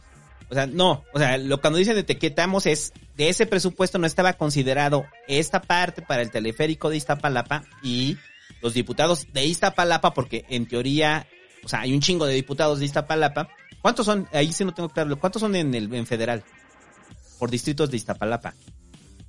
Cinco. Cinco, ¿va? O sea, en teoría los cinco diputados de Iztapalapa se juntan y los cinco logran que en el presupuesto haya un pellizquito para el teleférico de Iztapalapa. Así aplíquenlo para el municipio donde usted viva. Obviamente es una gran negociación, ¿no? Entonces, cinco de Iztapalapa, pues realmente no representan este gran número, pero, digamos, eh, sus cinco votos se van a requerir para mover presupuesto para otra cosa, ¿no? Entonces, es un proceso de negociación permanente la aprobación del presupuesto. Todos están viendo sus intereses, todos están viendo cómo llevan agua a su molino. Y también algunos otros, pues desde luego están haciendo su trabajo y tratando de ser responsables en que las cuentas estén sean sustentables, ¿no? Eh, tengamos finanzas, algunos, algunos los menos, algunos diputados los menos, los poquitos, los responsables, son los que están viendo que no se haga un desmadre esto. De, Güey, no mames, nos vamos a gastar tanto en cubrebocas, güey. Y esto pasa en la ley de, de, de egresos, pero es que en la ley de ingresos también, o sea, es igual, ¿no? O sea, hay quien dice, no mames, vamos a sacar un chingo de varo, tú no te preocupes, mira, entre A ver, pero- impuestos. pues explícales la ley de ingresos, güey, porque si no, no queda claro. ¿Qué es la ley de ingresos? la ley de ingresos es cómo, va- cómo vamos a sacar lana. O sea, es así como, es el, es el plan de negocio del año. O sea, Exacto, es- porque está chingón porque el plan- es el plan de negocios, o sea, vamos a, no, nos va a ir bien chingón, vamos a sacar un putero de varo y nos lo vamos a gastar en esto. Esa es la ley de ingresos. Entonces el pedo es que nuestra ley de ingresos de repente está de la verga, güey, ya nos estamos gastando todo lo que no hemos generado, ¿no? O sea, tiene que cuadrar. Por eso digo, hay unos poquitos, o sea, hay- todo el mundo está negociando, pero hay unos poquitos responsables que son los que dicen, no mames, esto tiene que estar equilibrado, no mames. Y una de ellas es, bueno, calculamos que vamos a recaudar tanto de impuestos. Calculamos que vamos a recaudar tanto de, este, eh, cobro de, ¿eh? De crudo, bueno, de Pemex. Ah, bueno, por su- y por supuesto el del crudo, ese es el que más, este, influye, ¿no? O sea, ese es el que más, porque con ese se juega. ¿Cuánto calculamos que va a estar el barril?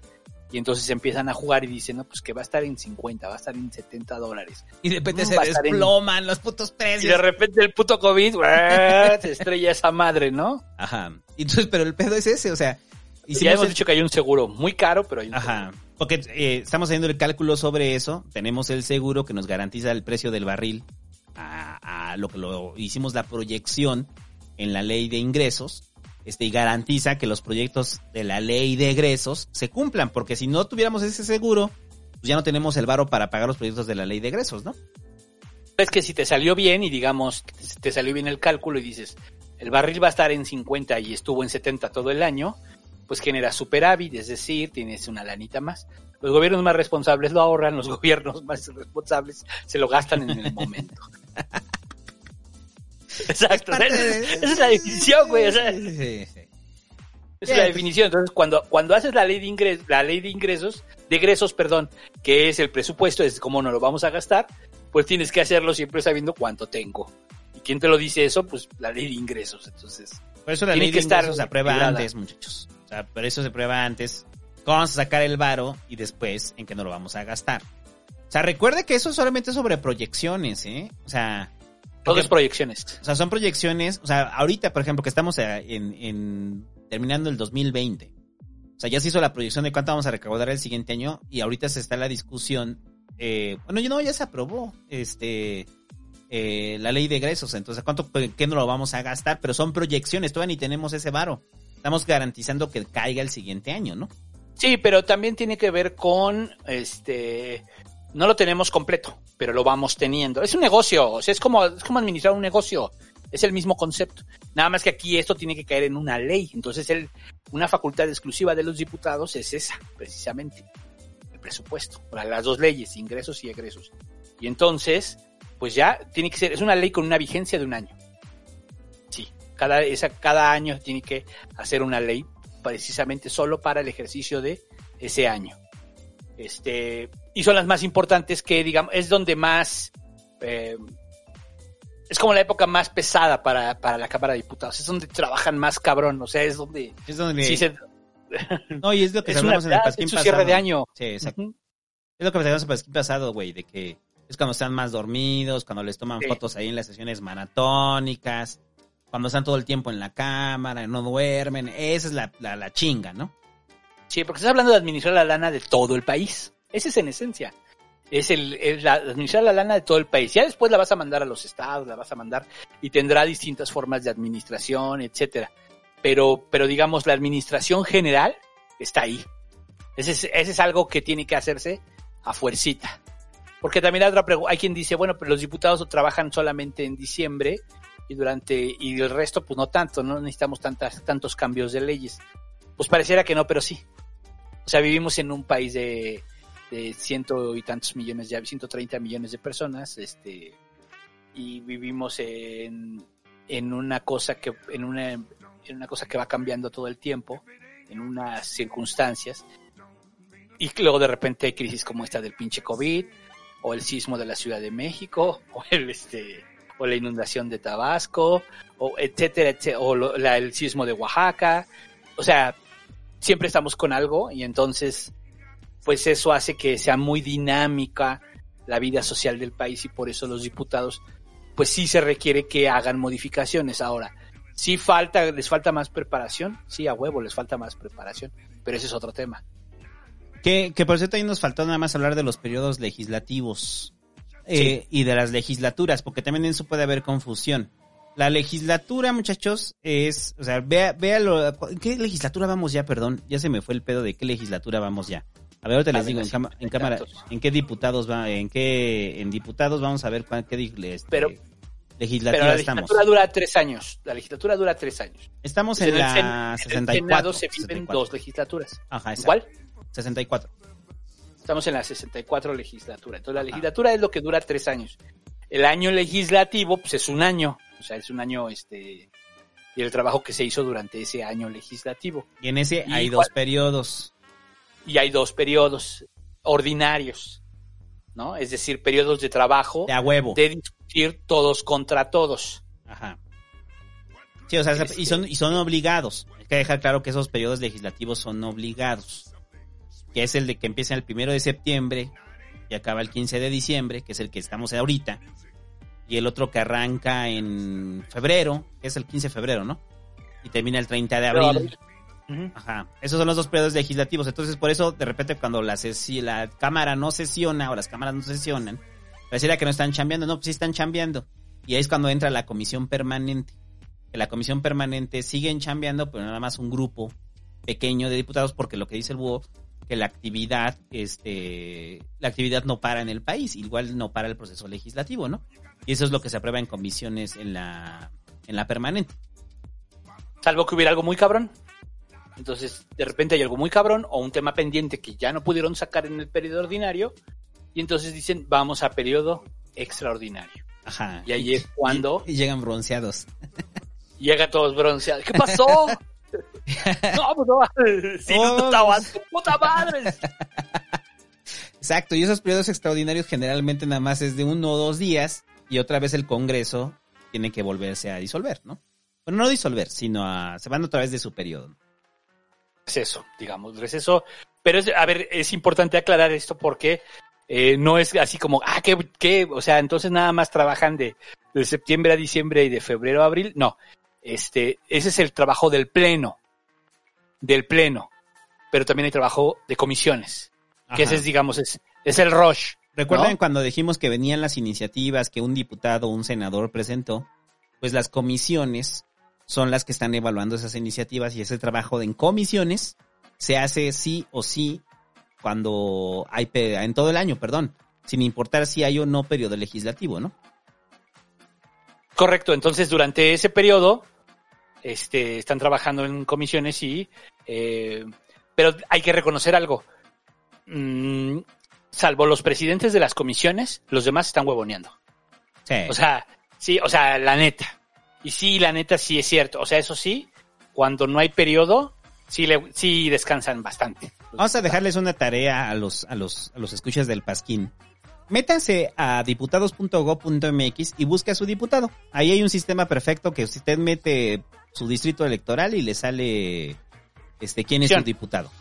Su sección electoral, perdón. En su credencial de elector hay un número que se llama sección electoral o sección y usted mete su estado y mete ese numerito y ahí le va a decir quién es su diputado. Ya Exacto. lo puse yo en Twitter una vez. Entonces ahí le va a decir quién es su diputado y aparte de que le va a decir quién es su diputado, usted le puede dar perfil, el clic en el perfil de su diputado como si estuviera stalkeando a su ex y puede darse cuenta de cuántas comisiones forma parte su diputado. Entonces, en esas, sobre todo donde son solamente integrantes, no hacen ni verga, güey.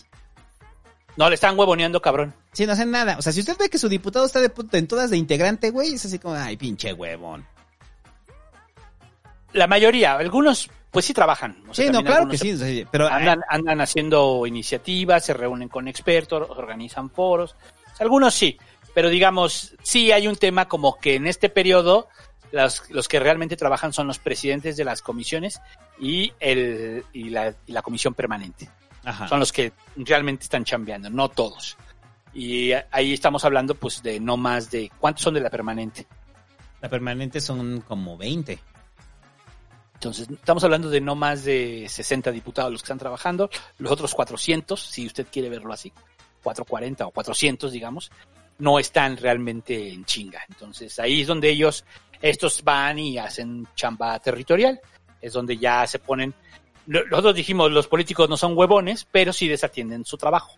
Y ahí es un ejemplo. ¿no? Ajá. Ahí, es- ahí eso. Que podría estar organizando foros, podría estar organizando talleres, ¿no? O sea, eso también. Oye, que se van a ir a hacer el informe, pues sí, pero el informe, pues también uno va a un informe y pues si no estás, este, si no pusiste atención a lo que hizo tu diputado, pues ya valió, ¿no? Entonces, yo cuando digo, Ajá. Busquen a su diputado, háganle marcaje, marcaje personal, pues es que es tu diputado. Es como cuando contratas al plomero. O sea, pues no te vas y, ah, bueno, hay que se quede, ¿no? Le estás dando seguimiento y a ver, quedó bien apretada la llave, a ver, quedó, ya no hay fuga, la chingada, ah, bueno, está bien, ya te puedes decir, güey, te pago. Bueno, algo así, pues para eso están las redes, ya todos están en redes, todos los diputados. Fue lo que dijimos la vez redes. pasada, lo, lo puedes seguir en todos lados. Pero esta herramienta de diputados.go.mx, muchachos, es facilísima de usar y puede ver todo de su diputado. O sea, cuando digo todo, es todo. Iniciativas, o sea, todo lo que le acabamos de explicar lo puede ver ahí. Este, cuántas ha presentado, las comisiones en las que está, asistencias, votaciones, lo puede ver todo ahí. Entonces no hay excusa para decir, ay, es que no sé, güey. No, güey, además pones tu credencial de elector ahí ya y con eso votas por el partido Pasquín. ya, estás Sí. ya estás afiliado al partido Pasquín, muchachos. En el momento en el que lo pone, ya está afiliado usted al partido Pasquín. Este. Pues bueno, ¿algo más de Cámara de Diputados? Este. No, Es, ah, nada más es diputados.gov.mx donde dice conoce a tu diputado arriba del lado izquierdo y ahí luego también del lado izquierdo te dice busca a tu diputado con tu credencial del INE y ahí metes ese, agarras tu, tu, ahí te dice dónde está la sección para que lo ubiques en tu credencial de elector y ahí ya lo, lo llenas. Ya déjenos en los ahí- comentarios si usted sabía quién era su diputado o no. Eso es interés. No tiene nada de malo, güey. Recuerde que esto no es para regañarlo. No. Pónganos en los sea, pero- comentarios si lo hizo o no, si no sabía quién era su diputado, si está sorprendido que su diputado es Sergio Meyer, güey. O sea, Yo les decía, es importante también que este que ustedes este vayan informándose de quién es su diputado para que tengan un voto pues, más razonado, porque además hay, hay, hay reelección. Entonces muchos de los que están ahorita se van a querer reelegir, van a querer volver a ser diputados por ese mismo distrito, este y ahí es donde ustedes tienen que ver pues, si chambeó o no chambeó, o sea, voy a votar por él o no voy a votar por él, ¿sale? Simón. Y... Y sí, ahí está todo, iniciativas, ahí está, este, ¿qué más? Perdón. No, sí, está ahí todo. ahí- Este... Ahí está todo, proposiciones, asistencias. Ah, no, asistencias no. No, sí estaba asistencias, ¿no? Sí, sí Esta estaba. como Ah, no, sí, sí están, nada más que están por periodo. Tiene usted que echarse un clavado. Pero sí, háganle mar- marca, marcaje personal. No se tarda mucho. Hágale. O sea, si usted, o sea, lo que se tarda en estalquear a su ex, o sea, 20 minutos en estalquear a su ex, que luego puede ser más si está usted este, obsesionado, así estalquea a su diputado. Imagínese que es su ex. Y que está viendo. También están las votaciones, también están las votaciones. están cómo votaciones. Inclusive las iniciativas presentadas, le puede dar clic y ya viene el documento de la iniciativa. Entonces, pues, por ejemplo, de repente usted ve una noticia de que un diputado presentó una iniciativa que le parece idiota, la puede revisar ahí. O sea, es lo que pasa muchas veces cuando de repente se espantan con las iniciativas y que les digo, vayan a la fuente, güey, ni siquiera dice eso. No, o sea, dejen de, de hacerle nada más caso a los titulares de periódicos o de los portales, que lo que buscan es darle el clickbait, güey, y vayan a la fuente, ¿no? Ahora, lo que sí es una realidad es que, este, pues este sitio, este, no es, no es amigable, no es amigable, o sea, ese es un pedo et- eterno que tiene. El INE, digamos, ha avanzado más, ha hecho los, la información más amigable y aún así sigue siendo complicada. Pero este sitio de la Cámara de Diputados realmente está feo con F de. Sí, está bien feo. Y es el mismo desde hace ocho años, güey, no lo cambian. No, más, más. Yo creo que tiene más, ¿no? Sí, está igual, está igual. Sí, están, están feos. Tienen ahí progra- los programadores de base. O sea, yo imagino que hay gente de base que son los programadores.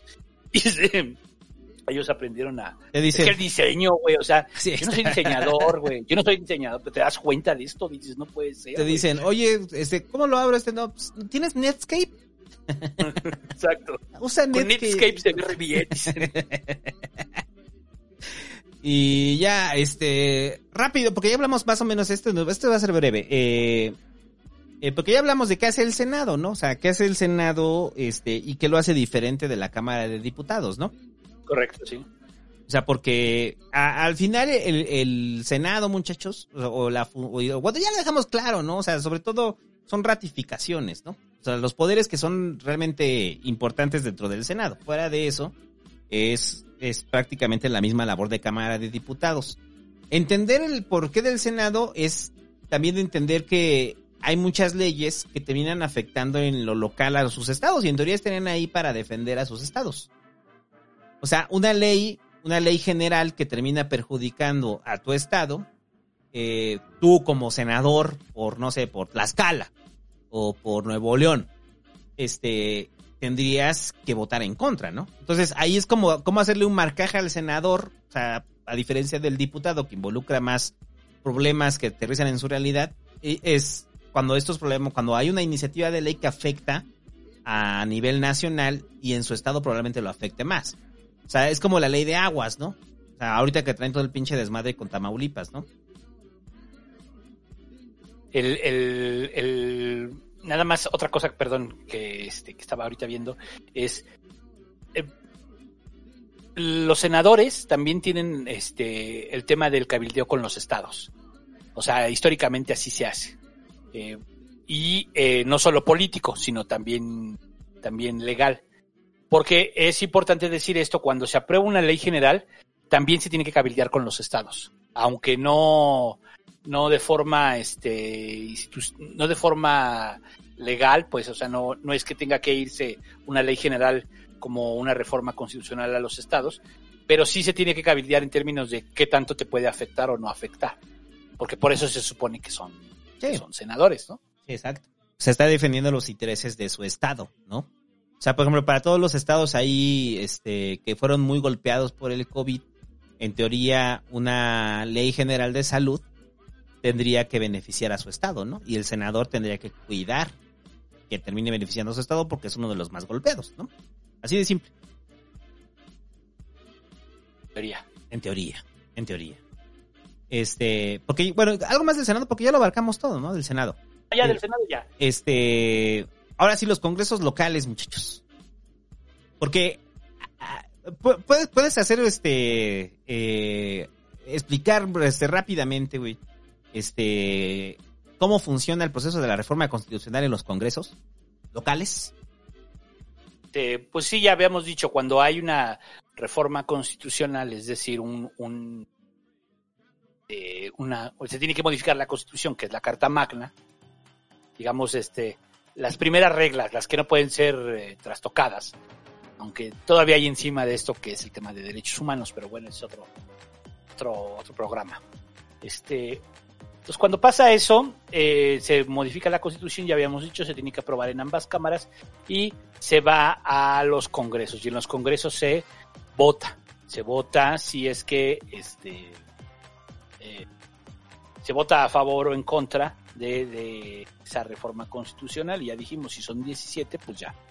Pero los congresos locales, que es como el tercer diputado que usted va a tener, tiene usted a los eh, o el tercer legislador, todo el mundo digamos tenemos tres legisladores o más con los pluris, pero digamos directos tenemos tres al menos, que sería el senador, el diputado federal y el diputado local. Y ya los congresos locales, este, o los congresistas locales, eh, se llama congreso porque es algo que nos faltó explicar. Eh, cuando tú tienes dos cámaras, entonces se le conoce así, ¿no? Como en el caso de, de México, Cámara de Diputados, Cámara de Senadores. Pero hay lugares en Latinoamérica que solo tienen eh, un solo, este, tienen un solo congreso, por eso es congreso. Ajá, el ¿no? Congreso Hay General. lugares, el, el congreso, y el, el congreso tiene facultades, todas las facultades juntas, las del Senado y las de, y las de la Cámara de Diputados aquí en México, tienen todas juntas. Eh, y este, en el caso de los estados, pues es lo mismo, son congresos porque tienen también facultades de tanto de decidir su propio presupuesto, por ejemplo, como de o de cómo se va a organizar, este, no de cuánto les toca, porque eso eso viene de Cámara de Diputados, pero sí de cómo lo distribuyes. Entonces, eso se vota en los congresos locales. También las leyes locales, ¿no? Por supuesto, no hay no es lo mismo este pues un estado que tenga costa que uno que no tenga costa. No es lo mismo un estado agrario que un estado este Urbano. citadino, urbano. No es lo mismo, no es lo- mismo los problemas de la Ciudad de México que los de, Oaxaca. Entonces, eh, son distintas las problemáticas y por ende, pues, los congresos discuten las leyes locales y entonces discuten igual, mismo, mismo concepto, ¿no? Es este, eh, aprueban, rechazan o modifican leyes, ¿no? Entonces, eso es lo que hacen los congresos locales y, eh, y también reglamentos, también algunos casos de reglamentos. Eh, ¿Son importantes? Sí, sí son importantes los congresos locales, son muy importantes. Normalmente están muy sujetos al gobernador, sí. Imagínense si están muy sujetos los, los, los diputados federales, que son 500, pues estos que son poquitos, porque pues el que creo que el que más tiene es el Estado de México, creo que tiene 80. ¿no? Ajá. Este, Los congresos locales son- son, sumamente chiquitos. Son pequeños, hay congresos de 12, o sea, Ajá. este, de 20, hay congresos muy chiquitos. Depende también la extensión del territorio, ¿no? Y, de, y, la, y la- y la población. En la Ciudad de México tenemos 66, etcétera. Entonces eso es lo que hacen, pero pues eh, obviamente el gobernador tiene mucho más control político sobre estos, o sea, mucho más que, que lo que tiene incluso el presidente sobre los diputados. Mm, y además obviamente está más reducido geográficamente, o sea, es- se dan todas las condiciones para que haya un cacicazgo muy fuerte del gobernador respecto a su poder legislativo. Entonces, los, los diputados federales, locales, eh, tienen más lana. Por ejemplo, esa es una característica. Los o sea, si usted dice, ¿qué me conviene más como por dinero? Ser diputado local. Sí. Porque, o sea, entre que se reparten rico y sabroso los presupuestos locales, o sea, es que tienen una cosa, algo que no hemos dicho, pero todos los legisladores tienen su sueldo, pero tienen aparte otro sueldo. Tienen lo que se le conoce como su dieta y tienen aparte otro sueldo que le llaman apoyo legislativo, que realmente es haga usted con este dinero lo que usted quiera, gásteselo. Ajá, es como el pavo es. navideño, es eso. Ajá. O sea, ese es así como, y este dinero, pues para su apoyo legislativo, ¿Y qué es el apoyo legislativo? Eh, lo que usted quiera. lo que usted quiera, lo que usted quiera que sea. Evento del Día de las Madres y vamos a darles planchas. Así. Pues sí, es la. Entonces en los estados, en los estados, el apoyo legislativo es muy grande. Es muy alto, ¿no? O sea, ahí hay mucho dinero. Ahí es donde este, ahí hay mucho dinero y no queda etiquetado como el salario de los diputados. Este, En, en la Cámara de Diputados es más bajito. Apoyo legislativo a veces ni existe. O sea, hay diputados que nada más ganan su sueldo. También es cierto, ¿no? Pero si tienen comisión, por ejemplo, de- o sea, el apoyo legislativo también tiene que ver de acuerdo a cuánto participas tú si tienes comisión, pues hay que darle más dinero a ese diputado porque tiene una responsabilidad que hacer. Eh, que no por eso le pagaron, o sea, no por eso le pagan, no, pues sí, pero sí es. Entonces, ahí los, el apoyo legislativo es muy alto y la corrupción también muy alta, muy alta, porque como aprueban reglamentos, aprueban leyes locales, etcétera, hay muchísima corrupción en, en, en Congresos locales. Es lo que casi, congresos locales. Hay casi- más corrupción que en los federales. sí, casi todos los casos que de repente usted ve de corrupción aterrizan en congresos locales. ¿Quiere un ejemplo claro de eso? Eh, que, y reciente para que lo entendamos. Jaime Bonilla. O sea, Bonilla, sí. lo de Bonilla. O sea, recuerde que Bonilla en Baja California quiso extender su mandato y salió todo este entramado de corrupción en el cual afirman que varios diputados locales eh, aprobaron este extender el mandato y recibieron un millón de dólares. Bueno, decían un millón de dólares, quién sabe cuánto les dieron, ¿no? Pero No, no sé, pero, pero sí era una lana. sí era una lana considerable y eso pasa mucho en los congresos locales, porque al final el congreso local, como por la propia autonomía de los estados, tienen capacidad de decidir sobre cosas que como nada más afectan en lo local y no brincan en lo federal, pues no hay problema, ¿no? O sea, nadie le presta atención. O sea, no, no, no son los grandes temas que usted ve. Entonces, Correcto. eh, hay un problema con los congresos locales y, ese, y es que rastrear mucho a su congresista local, bueno, a su diputado local, este, es un desmadre también producto de, los, de la propia organización de los congresos locales, ¿no? Muchas veces no hay muy bien la información eh, o está muy limitada. O sea, la página de, si usted se queja de la página de diputados.gov.mx, vaya a la página de su congreso local. La mayoría son malísimas. Son malísimas, solamente traen ahí el currículum, la semblanza, pero no se enteran ni de qué votaron, ni de qué aprobaron. Aunque Hay una intencionalidad clara de no informar. Ese es también es, ese es- hay una intencionalidad clara de, de no informar, una cultura política muy antidemocrática en ese sentido, y entonces, si lo puedo hacer más feo, mejor. Lo hacer menos o sea, porque al final es- sí están obligados. O sea, están obligados a hacer pública esa información. Sí está pública, pero está engorrosa.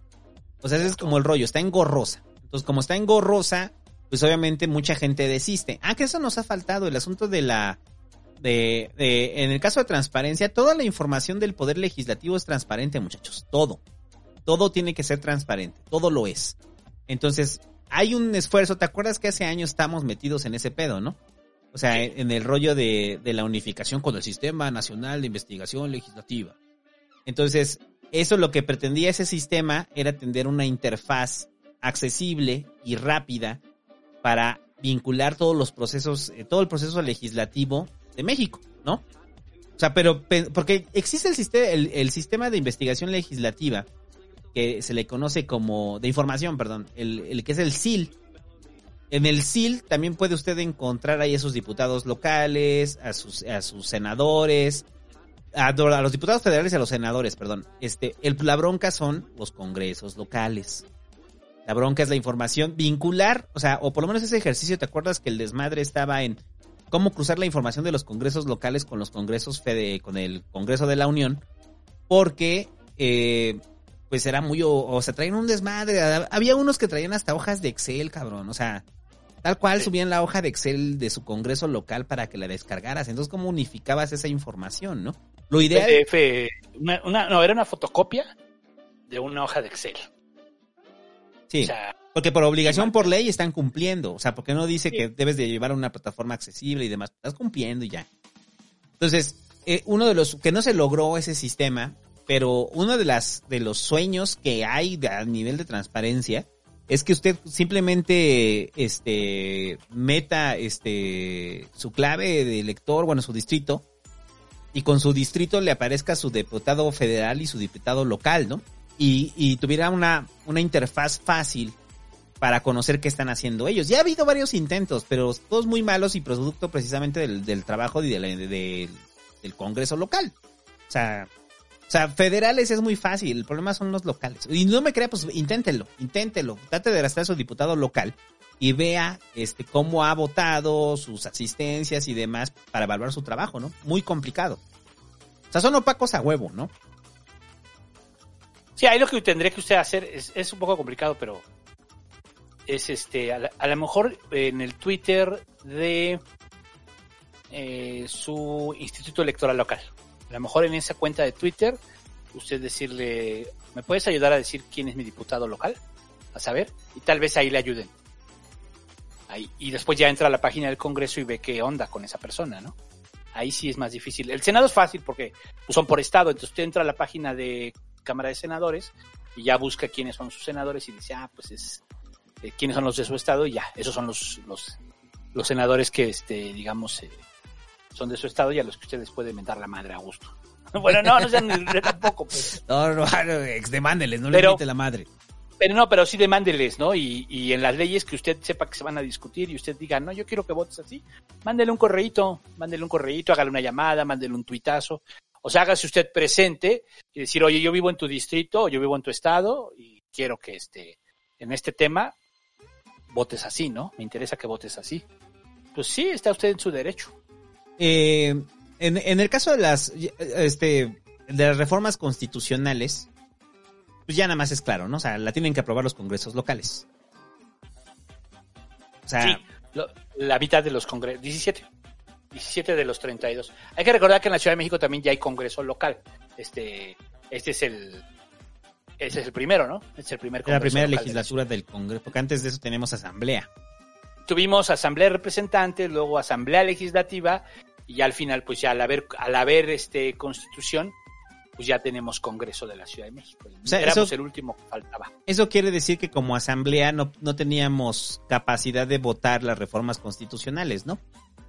Entre otras cosas, Y como Congreso ya. O sea, como Congreso ya votamos las reformas constitucionales. sí. Pero digo, entre otras cosas, hay otras cosas que también este, no, podía, no, se, no se podían hacer, ¿no? Hay, hay que entender precisamente cuando, eh, cuando llega una reforma constitucional que, no, a ver, no, no es por echarle flores a Peña, a ver, que quede claro. Pero cuando Peña presenta en su momento matrimonios igualitarios, este, y también presentó la de la mota, venían como reforma constitucional. Y el rollo es, el rollo donde se enfrentó a Compared Peña fue en el pedo de los congresos locales, ¿no? La de, la de la moto era reforma a la Ley General de Salud. Esa no iba por acá, pero la otra. La de matrimonios iguales sirve para reforma este, constitucional. Es donde se enfrenta con pared porque al final los congresos locales, eh, pues obviamente representan a su estado, ¿no? Entonces, eh, eh, lo que pongo el ejemplo es para que vean como un, un, un tema, como es matrimonios igualitarios, hacerlo este, para todo el país, como reforma constitucional, implica que eso también no solamente pase por el Cámara de Diputados y el Senado, sino que pase por congresos locales. Y entonces cada uno de esos congresos locales que acabamos de describir tienen que votar y lograr una mayoría simple. Este, entonces, modificarla, o hacer una reforma constitucional no es nada fácil. Entonces, eh, de ahí entender precisamente muchas de las reformas constitucionales que está haciendo ahorita el PG, aprovecha la fuerza de Morena en varios congresos locales para poder pasar las reformas constitucionales, ¿no? Sí. Sí. O sea, que no hubieran pasado, pues. O sea, al final, no importa que tengas mayoría en Cámara de Diputados o en el Senado. Si no la aprueban los estados, no pasa. No, y se va a poner más cabrón, ¿eh? Va a ganar todavía más, y más congresos. Sí. O sea, va a ganar más congresos, o sea, va, va a poder hacer reformas constitucionales más intensas. Entonces, de ahí que, que para llevar al punto inicial de este podcast, es, si entendemos eso, ¿Qué quiere decir? Que, que las- la- los esquemas de votación de voto masivo a Morena o voto masivo a un partido eh, le están dando, le estás otorgando el poder absoluto también al Ejecutivo al momento que lo haces. O sea, Sí, no, le- no, no, estás jugando con el equilibrio. sí, o sea, estás, o sea, si bien no, no rompes el equilibrio, sí lo cargas. O sea, porque digo, al final están estas fórmulas que permiten la participación de todos, pero si lo cargas. Entonces, el, el- la gente que de repente vota como todo por todo el partido, como si fuera equipo de fútbol, pues lo que está haciendo es que se aprueben reformas constitucionales y no haya peros en sus estados, ¿no? Sí. Y eso no quiere decir que le estemos dando este, una ca- característica buena o mala a la reforma constitucional. Simplemente puede ser que en su estado usted está en contra, ¿no? Y, y, y de mucho de la política del Ejecutivo. Pues la mejor forma de hacerle frente a la política del Ejecutivo pues es con los congresos locales, ¿no? También, claro, sí, si de repente usted ve una reforma constitucional, también haga- haga- hágale saber a su diputado o diputada que usted, cuál es su parecer, ¿no? ¿Sabe qué? No estoy a favor. Sí. Me gustaría que no votaras a favor. Sí, claro. O sea, sí tienen su jugada en ese sentido los congresos locales. Sí, porque si no, nada más quedaría que están aterrizados en, eh, el- en- solamente en lo local, pero no. O sea, pero también es como el rollo. Por eso el PG, se, se apres- lo que decíamos en el repasquín regular, se apresura a presentar las reformas constitucionales porque sabe que tiene mayorías en los congresos locales, ¿no? Oye, yo digo que las más densas son las que vienen, ¿eh? Que si gana, uy, agárrate. Sí, o sea, O sea, sí yo, yo- yo digo que ahí sí, si gana, sí se va a aventar la miscelánea fiscal y espero que lo haga, la verdad. Entonces, O sea, si vuelve, vuelve a ganar el Congreso, que sería la Cámara de Diputados, porque el, el Senado no se mueve, y, y gana más congresos locales, uy, agárrate. se juegan 16, 18, algo así. Se juegan de de 16 a 18 congresos locales, se juegan en el 21. Entonces, estamos hablando que si de esos todos los gana Morena, este, o tiene mayoría No, Morena, pero más los que ya tiene, más los que, a los que ya tiene. Sí, o sea, no va a necesitar a, a- ni siquiera cabildear nada, ¿no? Reforma constitucional que se mande, se aprueba. Se acabó. Entonces, porque No, muchos... son más, ¿eh? Congresos locales son más, creo. Sí, son más. Yo tenía... Más son. Porque gobernaturas son 18, pero no en todas son congresos locales, según yo. Hay que revisar el... No, pero, pero al revés sí. O sea, en- pero, pero al revés sí. O sea, no van a cambiar de gobernador, pero sí se rota el Congreso local. Ajá. Sí, porque queda en intermedia, ¿verdad? Sí, claro. Exacto. Ujú. Entonces, ahí, Como aten- la Ciudad de México. ahí atención para todos los que van a votar, a votar en lo, en lo local. Este... Pues, a ver, no estamos diciendo, o sea, porque pareciera que entonces este, estamos diciendo, no, no, no, vote en contra del presidente. No, güey, o sea, simplemente tenga Si a elementos. usted le gusta, si a usted le gusta cómo está gobernando Pues, y quiere que este proyecto siga, pues vote por, por, por los candidatos del presidente, pues sí. porque van a pero si aprobar usted- las reformas constitucionales que usted quiere, que el presidente quiere. Pero si usted, o si usted dice, no, pues no, no sé, la verdad, pues. Porque, pues también, después de ver a su diputado y no llega a ninguna conclusión, lo cual también puede ser, pues sí es distinto. Y... Vote, vote, vote en conciencia, pues, ¿no? Exacto. Ya que entendió, ya que entendió precisamente ahorita cómo, cómo diablos funciona el poder legislativo, ya puede votar a conciencia. Entonces, vamos con las últimas cosas, que estas últimas cosas, muchachos, que son conceptos que aplican tanto para el Senado, para la Cámara de Diputados y para los congresos locales. Por eso lo Diccionario. dejamos a la final. El glosario. Vamos al glosario del, del poder legislativo en México. Entonces, primero la Junta de Coordinación Política, porque la, la o mejor conocida como la JUCOPO. La JUCOPO está en todos lados, o sea, está en diputados, en el Senado y en su Congreso local. La Junta de Coordinación Política son los líderes de los partidos, de los grupos parlamentarios. O sea, está el líder de Morena, el líder del PAN, el líder del PRI, del Verde, el de MC, etcétera. Todos los partidos. Entonces, No, es- y, el- y- y donde hay más, lo- perdón, donde el- hay una fuerza que tiene más, no solo tiene uno, a veces tienen dos, a veces tienen tres. ¿Cómo? Sí, o sea, de- o sea, si por ejemplo, vamos a decir, Morena tiene muchos diputados, no tiene derecho solo a uno. No, Ah, es, ya, una, ya, no es ya. una reunión de iguales la, Junta de Coordinación Sí, no. Política. Es una reunión proporcional a tu votación. Sí, o sea Mínimo que te toca uno. Sí, Mínimo como- vas a tener uno. mínimo tienes uno. Pero si, si eres más, tienes hasta tres, ¿no? Tres, cuatro. O sea, depende cuántos tengas en. cuántos representes, pues, ¿no? Y el partido dominante, a diferencia de la mesa directiva, siempre coordina la Junta de Coordinación Política. O sea, Eh, es lo normal, sí. es lo normal. O sea, no es, no es rotativa. Si Morena. Pues llegó a ser rotativa en el Senado cuando eh, pero fue acuerdo político, ¿no? todos eran amiguitos, dijeron, ah, pues va a ser rotativa. Pero, por ejemplo, en Cámara de Diputados, pues no ha sido rotativa, ¿no? La Jucopo sigue siendo de Morena.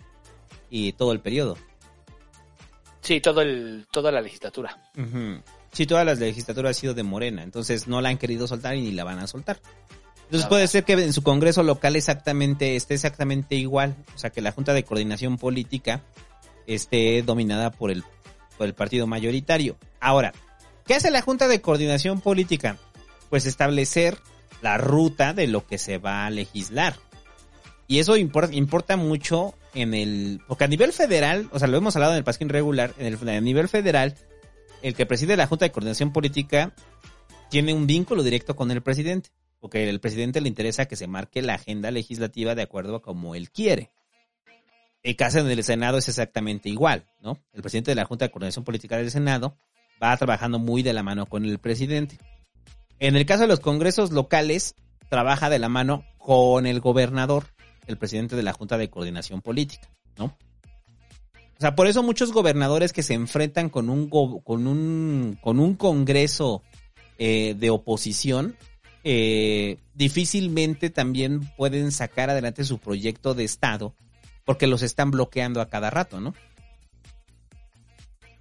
Sí, en el caso, por ejemplo, del actual Senado, que el, presidente de la Junta de Coordinación Política es Ricardo Monreal, en el Senado, él fue puesto por el presidente. Esto está admitido por todos. Era parte de la negociación, ¿no? O sea, no fue puesto por él, digamos, pero era parte de la negociación porque acuérdense que Monreal ya se iba al PRI. A mera hora negoció el presidente con él que lo apoyara en la campaña y que le iba a dar la coordinación del Senado y eso pasó. Esto está reconocido por todos. En diputados no, en diputados entiendo que fue un cabildeo más amplio, ¿no? Que- porque ahí son más difíciles de controlar de repente Ajá. los, los morenos, ¿no? Entonces fue más, este, más, con- ya se sabía que el coordinador del grupo, pues iba a ser el presidente de la Junta de Coordinación Política, entonces hubo y una guerrita y que la ganó Mario. A Este, y luego ganó la otra, o sea, mal no le va al pinche Mario.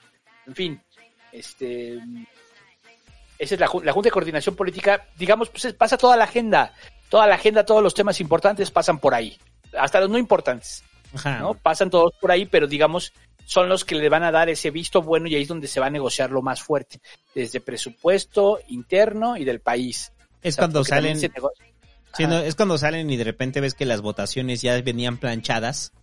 O sea, se planchan en la Junta de Coordinación Política. O sea, a ver, yo me comprometo que mi grupo parlamentario va a votar a favor. Y los del PAN dicen, ah, nosotros también. Y los del PRI dicen, no, nosotros vamos a votar en contra. Entonces, así como, ah, no, nos vales verga, ya no, ya no te necesitamos, ¿no? Y ya llega, ya lo suben a pleno, la, o sea, eh, van a pleno y en pleno, pues, simplemente la discusión es, eh, levantan la mano y ya. Es cuando aplican la dinámica de levantadedos, porque ya todo está planchado en la Junta de Coordinación Política y les pasaron línea a los demás diputados, ¿no? Ya viene planchado así. Este pedo va así, papá. Ajá, entonces así va el pedo. Entonces, por eso la importancia del que preside. Ponga atención quién preside la Junta de Coordinación Política en su estado. Porque lo más seguro es que ese político pues va a tener proyección grande después, ¿no? O si no es que ya la tuvo. Es el más fuerte de los diputados. Ajá. Es el macho alfa o la hembra alfa. Porque también hay presidentas de juntas de coordinación política. Sí, sí, sí, ha habido varias. Entonces, la hembra alfa o el macho alfa son los que presiden generalmente la JUCOPO. Luego Y- viene, pues, la mesa directiva, ¿no? La Eso- mesa directiva son, pues, los que están al frente. Los burócratas. todos los- to- los- así son los que están al frente todos los días. Y es una especie también de reconocimiento a ese político, pero también se busca que tenga buen nivel político, que aguante vara, que aguante estar ahí tantas horas, este, aguantando eh, pendejada y media. Y también, pues, dándole un juego político a lo que deja pasar, no deja pasar, cómo les va dando la voz. Es el, eh, son los, la mesa directiva, pues, son los que coordinan las sesiones. Ajá. El presidente pues, era, era Porfi, y luego fue Laura Rojas, y actualmente es esta de Dulce María Dinosauri. San- Esos han sido los, los presidentes de la, este, de, del- de la Cámara de Diputados. Y en el caso del Senado, pues en la primera fue Martí, en la segunda, ¿quién fue? Está Mónica. Por, la, por lo que hizo Berrinche. Yo ahorita no me acuerdo quién está. Por lo que hizo Berrinche, este, Martí, porque pues lo movieron de ahí. Y, no, yo me quiero quedar. No, adiós. Ya me gustó bye". estar aquí.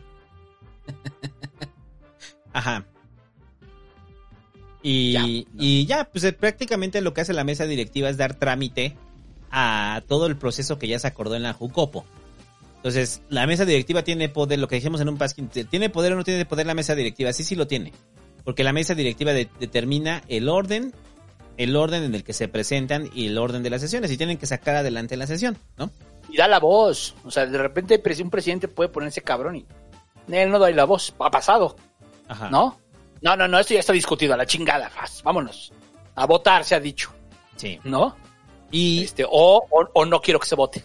ajá. Entonces falta otro, falta otro, oye, falta otro que va a hablar, le vamos a dar la palabra y entonces se empiezan a desgastar todo el proceso. O sea, sí se requiere callo político para estar ahí, sí.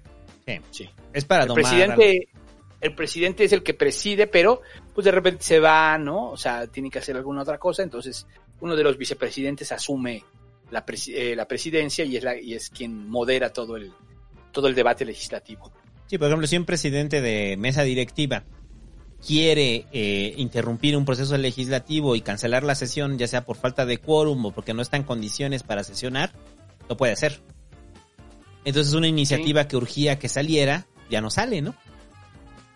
Entonces de ahí la importancia que se lleven bien la presidencia de la mesa directiva, bueno, la mesa directiva y la Junta de Coordinación Política.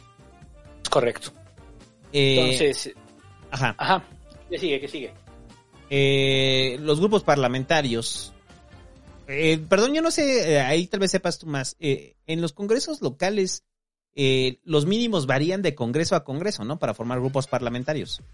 Sí, sí, sí, sí. Hay lugares donde, pues también depende del número de diputados, ¿no? Por ejemplo, en la Ciudad de México es con dos. Hay lugares que con uno, con que haya un diputado de ese partido, Ya es grupo se puede parlamentario. formar- se puede formar grupo parlamentario. Y hay lugares, por ejemplo, que No es absurdo si eres uno que. O sea, si, es, si eres uno, ¿por qué se llama grupo parlamentario, güey? Nomás eres porque tú, pues sigue representando al partido, ¿no? Ajá. Pero hay lugares donde, y en la Cámara de Diputados y en el Senado es de esos, donde si no cumple cierto número, no puedes hacer grupo parlamentario, ¿no? En el Senado, ¿de cuántos es? De Cinco. cinco. Y en la Cámara de Diputados, De 15. creo que No, 10, Entonces, 10, 10, 10, 10, 10, 10. de 10. Entonces, si no juntas. Ahora, esto pasa, por ejemplo, muchas veces que mm, ah, algo que no explicamos cuando explicamos los pluris. Una de las reglas para que tengas derecho a tener plurinominales es tener partido, es tener el registro del partido. Es decir, si tú en tu votación no sacaste el 3%, no tienes derecho a tener ningún diputado plurinominal. Este. Y entonces, por ejemplo, a- en la, en la legislatura pasada, no en esta que está corriendo, sino en la anterior, en la, en la 63, este, el PT se quedó sin representantes porque, porque no tenía derecho a partido. Ajá. ¿no? Pero si tú ganaste en tu distrito, eres diputado, pero como ya no hay partido, o te pasas a un grupo parlamentario, te metes a un grupo parlamentario o te quedas como diputado sin partido. Y así también hay muchos diputados que están sin partido, ¿no? El grupo parlamentario tiene un coordinador, que es el jefe del partido, y si son el partido dominante, pues también será coordinador y presidente de la Junta de Coordinación Política. Eso pasa mucho. Este, en- más bien eso pasa en todos lados. El presidente es el mismo que el del partido dominante, es el, el- el- el jefe del partido. El líder de la fracción parlamentaria, normalmente del partido dominante, es el presidente de la Junta de Coordinación Política. ¿Qué más de los, de los grupos? Eh, recuerden que como grupo parlamentario tienen acceso a recursos también. O sea, tienen re- re- recursos, oficinas y, y, y su porcentaje de café garantizado. Porque si no tiene grupo parlamentario, pues ahí está solito. que es O sea, ahí le toca, o sea, es que to- cuando hablamos hace rato de apoyo legislativo, así se va juntando. Si usted te- pertenece a un grupo parlamentario, ah, aquí está su apoyo legislativo. Este, Exacto. y así, le- así se va Tiene juntando, una, entonces, co- tiene una comisión, ahí le va un poquito más. pero que ya la presides, ¿no? Pues ahí te va mucho más. Exacto. ¿No? Entonces, si usted es Este- presidente de comisión y aparte forma parte del grupo parlamentario, le va bien. Le va mejor. Sí, los presidentes, los presidentes de comisión ganan bien. Pues, ese es el- pues no, no todos ganan lo mismo, esa es la realidad. Sí, ¿no? ¿no? No todos ganan lo mismo. Este. Y luego, ¿qué más? Del grupo parlamentario. Ah, bueno, y ha pasado, ha habido casos pues donde un, par- un senador, un diputado dice, ah, ya me cambio de este grupo parlamentario y ya los deja en orfandad, como pasó con el PRD y con el PES, pero que bueno, hicieron de las suyas ahí, ya saben, acuerdo mata, mata regla y este... Y, y sí le siguieron dando el grupo parlamentario al PRD y al PT, aunque ya no cumplen con el número de senadores, ¿no? Sí, porque el grupo parlamentario depende de la ley orgánica. No, o sea, prácticamente el propio Congreso lo determina, ¿no? Ah, bueno, no hablamos de eso, pero ya lo explicaremos en el que sigue el tema de la ley orgánica, porque también es un tema, ¿no? Sí. La ley orgánica de cada uno de ellos. Y luego está este el reloj legislativo. Recuerde que el reloj legislativo es la cámara del tiempo. Entonces usted quiere entrenar para... Se quiere entrenar para enfrentar a un, a un villano como de Dragon Ball, vaya a esa Cámara de Diputados y ahí se congela el tiempo. Es la Cámara del Tiempo porque es el reloj legislativo. El reloj legislativo no es otra cosa más que se tiene que cumplir el periodo. Y hay veces que el tiempo avanza, pero el reloj legislativo está parado. Entonces, como está parado el reloj legislativo, hay veces que tienen que legislar tiempos extras, o sea, adicionar sesiones y legislar diario o tener sesiones diario para compensar todo lo que tienen atrasados, ¿no? O sea, el tiempo en Cámara de Diputados y en el Senado se desenvuelve de otra forma, muchachos. O sea, el reloj legislativo es lo que les va marcando si van avanzando o no, o cuánto tienen pendiente todavía, porque de repente necesitan meter, no sé, votaciones urgentes y se dan cuenta que les sobró tiempo o les falta tiempo, ¿no? Entonces, pero tienen que respetar, o sea, a lo que voy es que el número de sesiones, el número de sesiones ordinarias, no extraordinarias, ordinarias, se tiene que cumplir. Entonces, independientemente de que no se haya sesionado, se tienen que cumplir esas sesiones. Este no es por fecha, es por sesiones. Entonces, si, si tienen que acelerar todo y ponerle pausa al reloj legislativo para negociar previamente, e ir y aprobar todo en una semana, ¿no? Por eso luego tienen esas sesiones maratónicas como las de fin de año, ¿no? Luego son sesiones de varios días, también ha pasado. Ajá. O sea, se declaran en sesión permanente y son sesiones de varios días. Entonces tú, tú dices, este, vamos a poner un ejemplo, este, tú, tú dices, eh, eh, el presupuesto se tiene que aprobar eh, antes del 15 de diciembre. Pero, ¿qué ha pasado? Pues que la sesión empezó el 15 y terminó el 20, pues sí. pues sí, pero es la misma sesión. Ajá. O sea, y en, te- y en términos legislativos, eh, ese presupuesto es aprobado el 15, porque es cuando comenzó la sesión. Exacto. Oye, pero ya la votación fue el 17, sí, pero la sesión en la que estuvo ese, ese presupuesto es la del día 15, entonces cumple con la regla. Por eso es como si es, si es un poco, este, pues sí, el reloj legislativo es un poco raro. Se altera el tiempo. Se altera el Es tiempo, como meterse a un hoyo negro, muchachos. Usted empieza a ver cómo se estira así en el, en el... el horizonte de los eventos. Ajá, exacto. Hay un horizonte de los eventos en Cámara de Diputados y usted se estira ahí. Este, porque el tiempo transcurre de otra forma. Y ya para terminar el asunto de comisiones y comisiones unidas. A ver, estamos hablando de las comisiones, pero hay que dejar claro qué son las comisiones. Las comisiones es muy simple, es a donde llegan las iniciativas por ejes temáticos. Entonces está la Comisión de Agricultura, la, la Comisión de Cultura, eh, la Comisión de Deporte, eh, la de Puntos Constitucionales, un chingo de comisiones. Entonces cada iniciativa... Así Ah, se divide en el trabajo por ejes temáticos. Exactamente. Entonces, el que preside, en teoría, sabe del tema, ¿no? O sea, por ejemplo, en el caso de cultura, pues la preside Sergio Meyer porque sabe un chingo de cultura. Entonces, pues sí, ¿no? O sea, el- o sea, pues sí, ¿no? O sea, le dieron del príncipe de Asturias a Sergio Meyer, ¿no? O sea, la preside el que le, al que ya, el- al que está ahí, pues, al que tocó. Pero, pues, es el jefe de esa comisión. Ajá. Y él es el que, él es el que organiza esa comisión.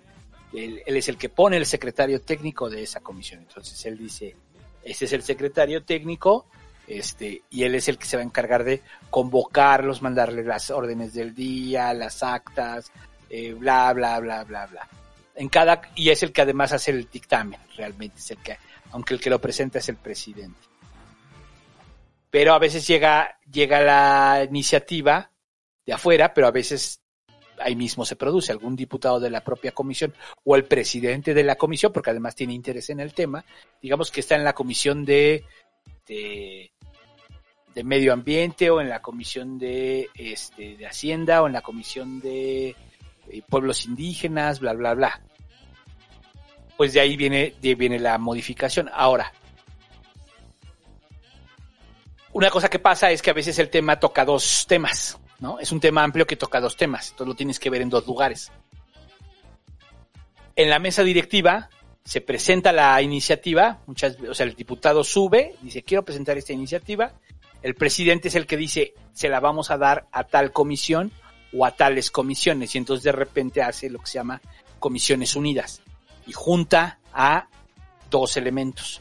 Pero hay uno que manda, el que menciona primero es el que manda, ¿no? O sea, dice la comisión de este de pesca y la, y la comisión de calidad del agua. Y entonces dice, la que mencionó primero es la que lleva mano en el tema. Y este ¿Y qué tiene que hacer una comisión? Bueno, pues una comisión lo que tiene que hacer es revisar la iniciativa y decir procede, no procede. Este, no, que sí procede, ah, pues ya, se, se, se hace un dictamen, se vota entre los diputados de esa comisión, se dice está a favor, está, es, es correcta la ley, estamos todos de acuerdo, y se presenta en el pleno y luego ya es votada por todos. Pero primero hay una votación en comisiones, ¿no? Sí. ¿Qué más? ¿Qué más? Ya para terminar esto, nos falta la comisión bicameral, que la hay comisiones, porque aquí estamos hablando de las comisiones, es una comisión que le compete solamente a Cámara de Diputados, solamente a Senado o solamente a Congreso local, o sea, puede haber una comisión de seguridad en el Senado, una comisión de seguridad en Cámara de Diputados y una comisión de seguridad en el Congreso local. Las comisiones Legislando lo propio, lo que les toca. Exacto. Las comisiones bicamerales es cuando se junta el Senado, o sea, se juntan senadores con diputados y ellos tienen que sacar una iniciativa en común. Esas son las, las comisiones bicamerales. Entonces, sobre todo aterrizan en, en comparecencias y en asuntos de seguridad. Sí, eh, o sea, está la- o sea, busca usted las comisiones bicamerales que hay. La comisión bicameral de seguridad es la más este, relevante, ¿no? O sea, entre diputados y, y Senado. Entonces hay este cruce, entonces llegan los del Senado y dicen, ¿qué pasó, pinches jodidos?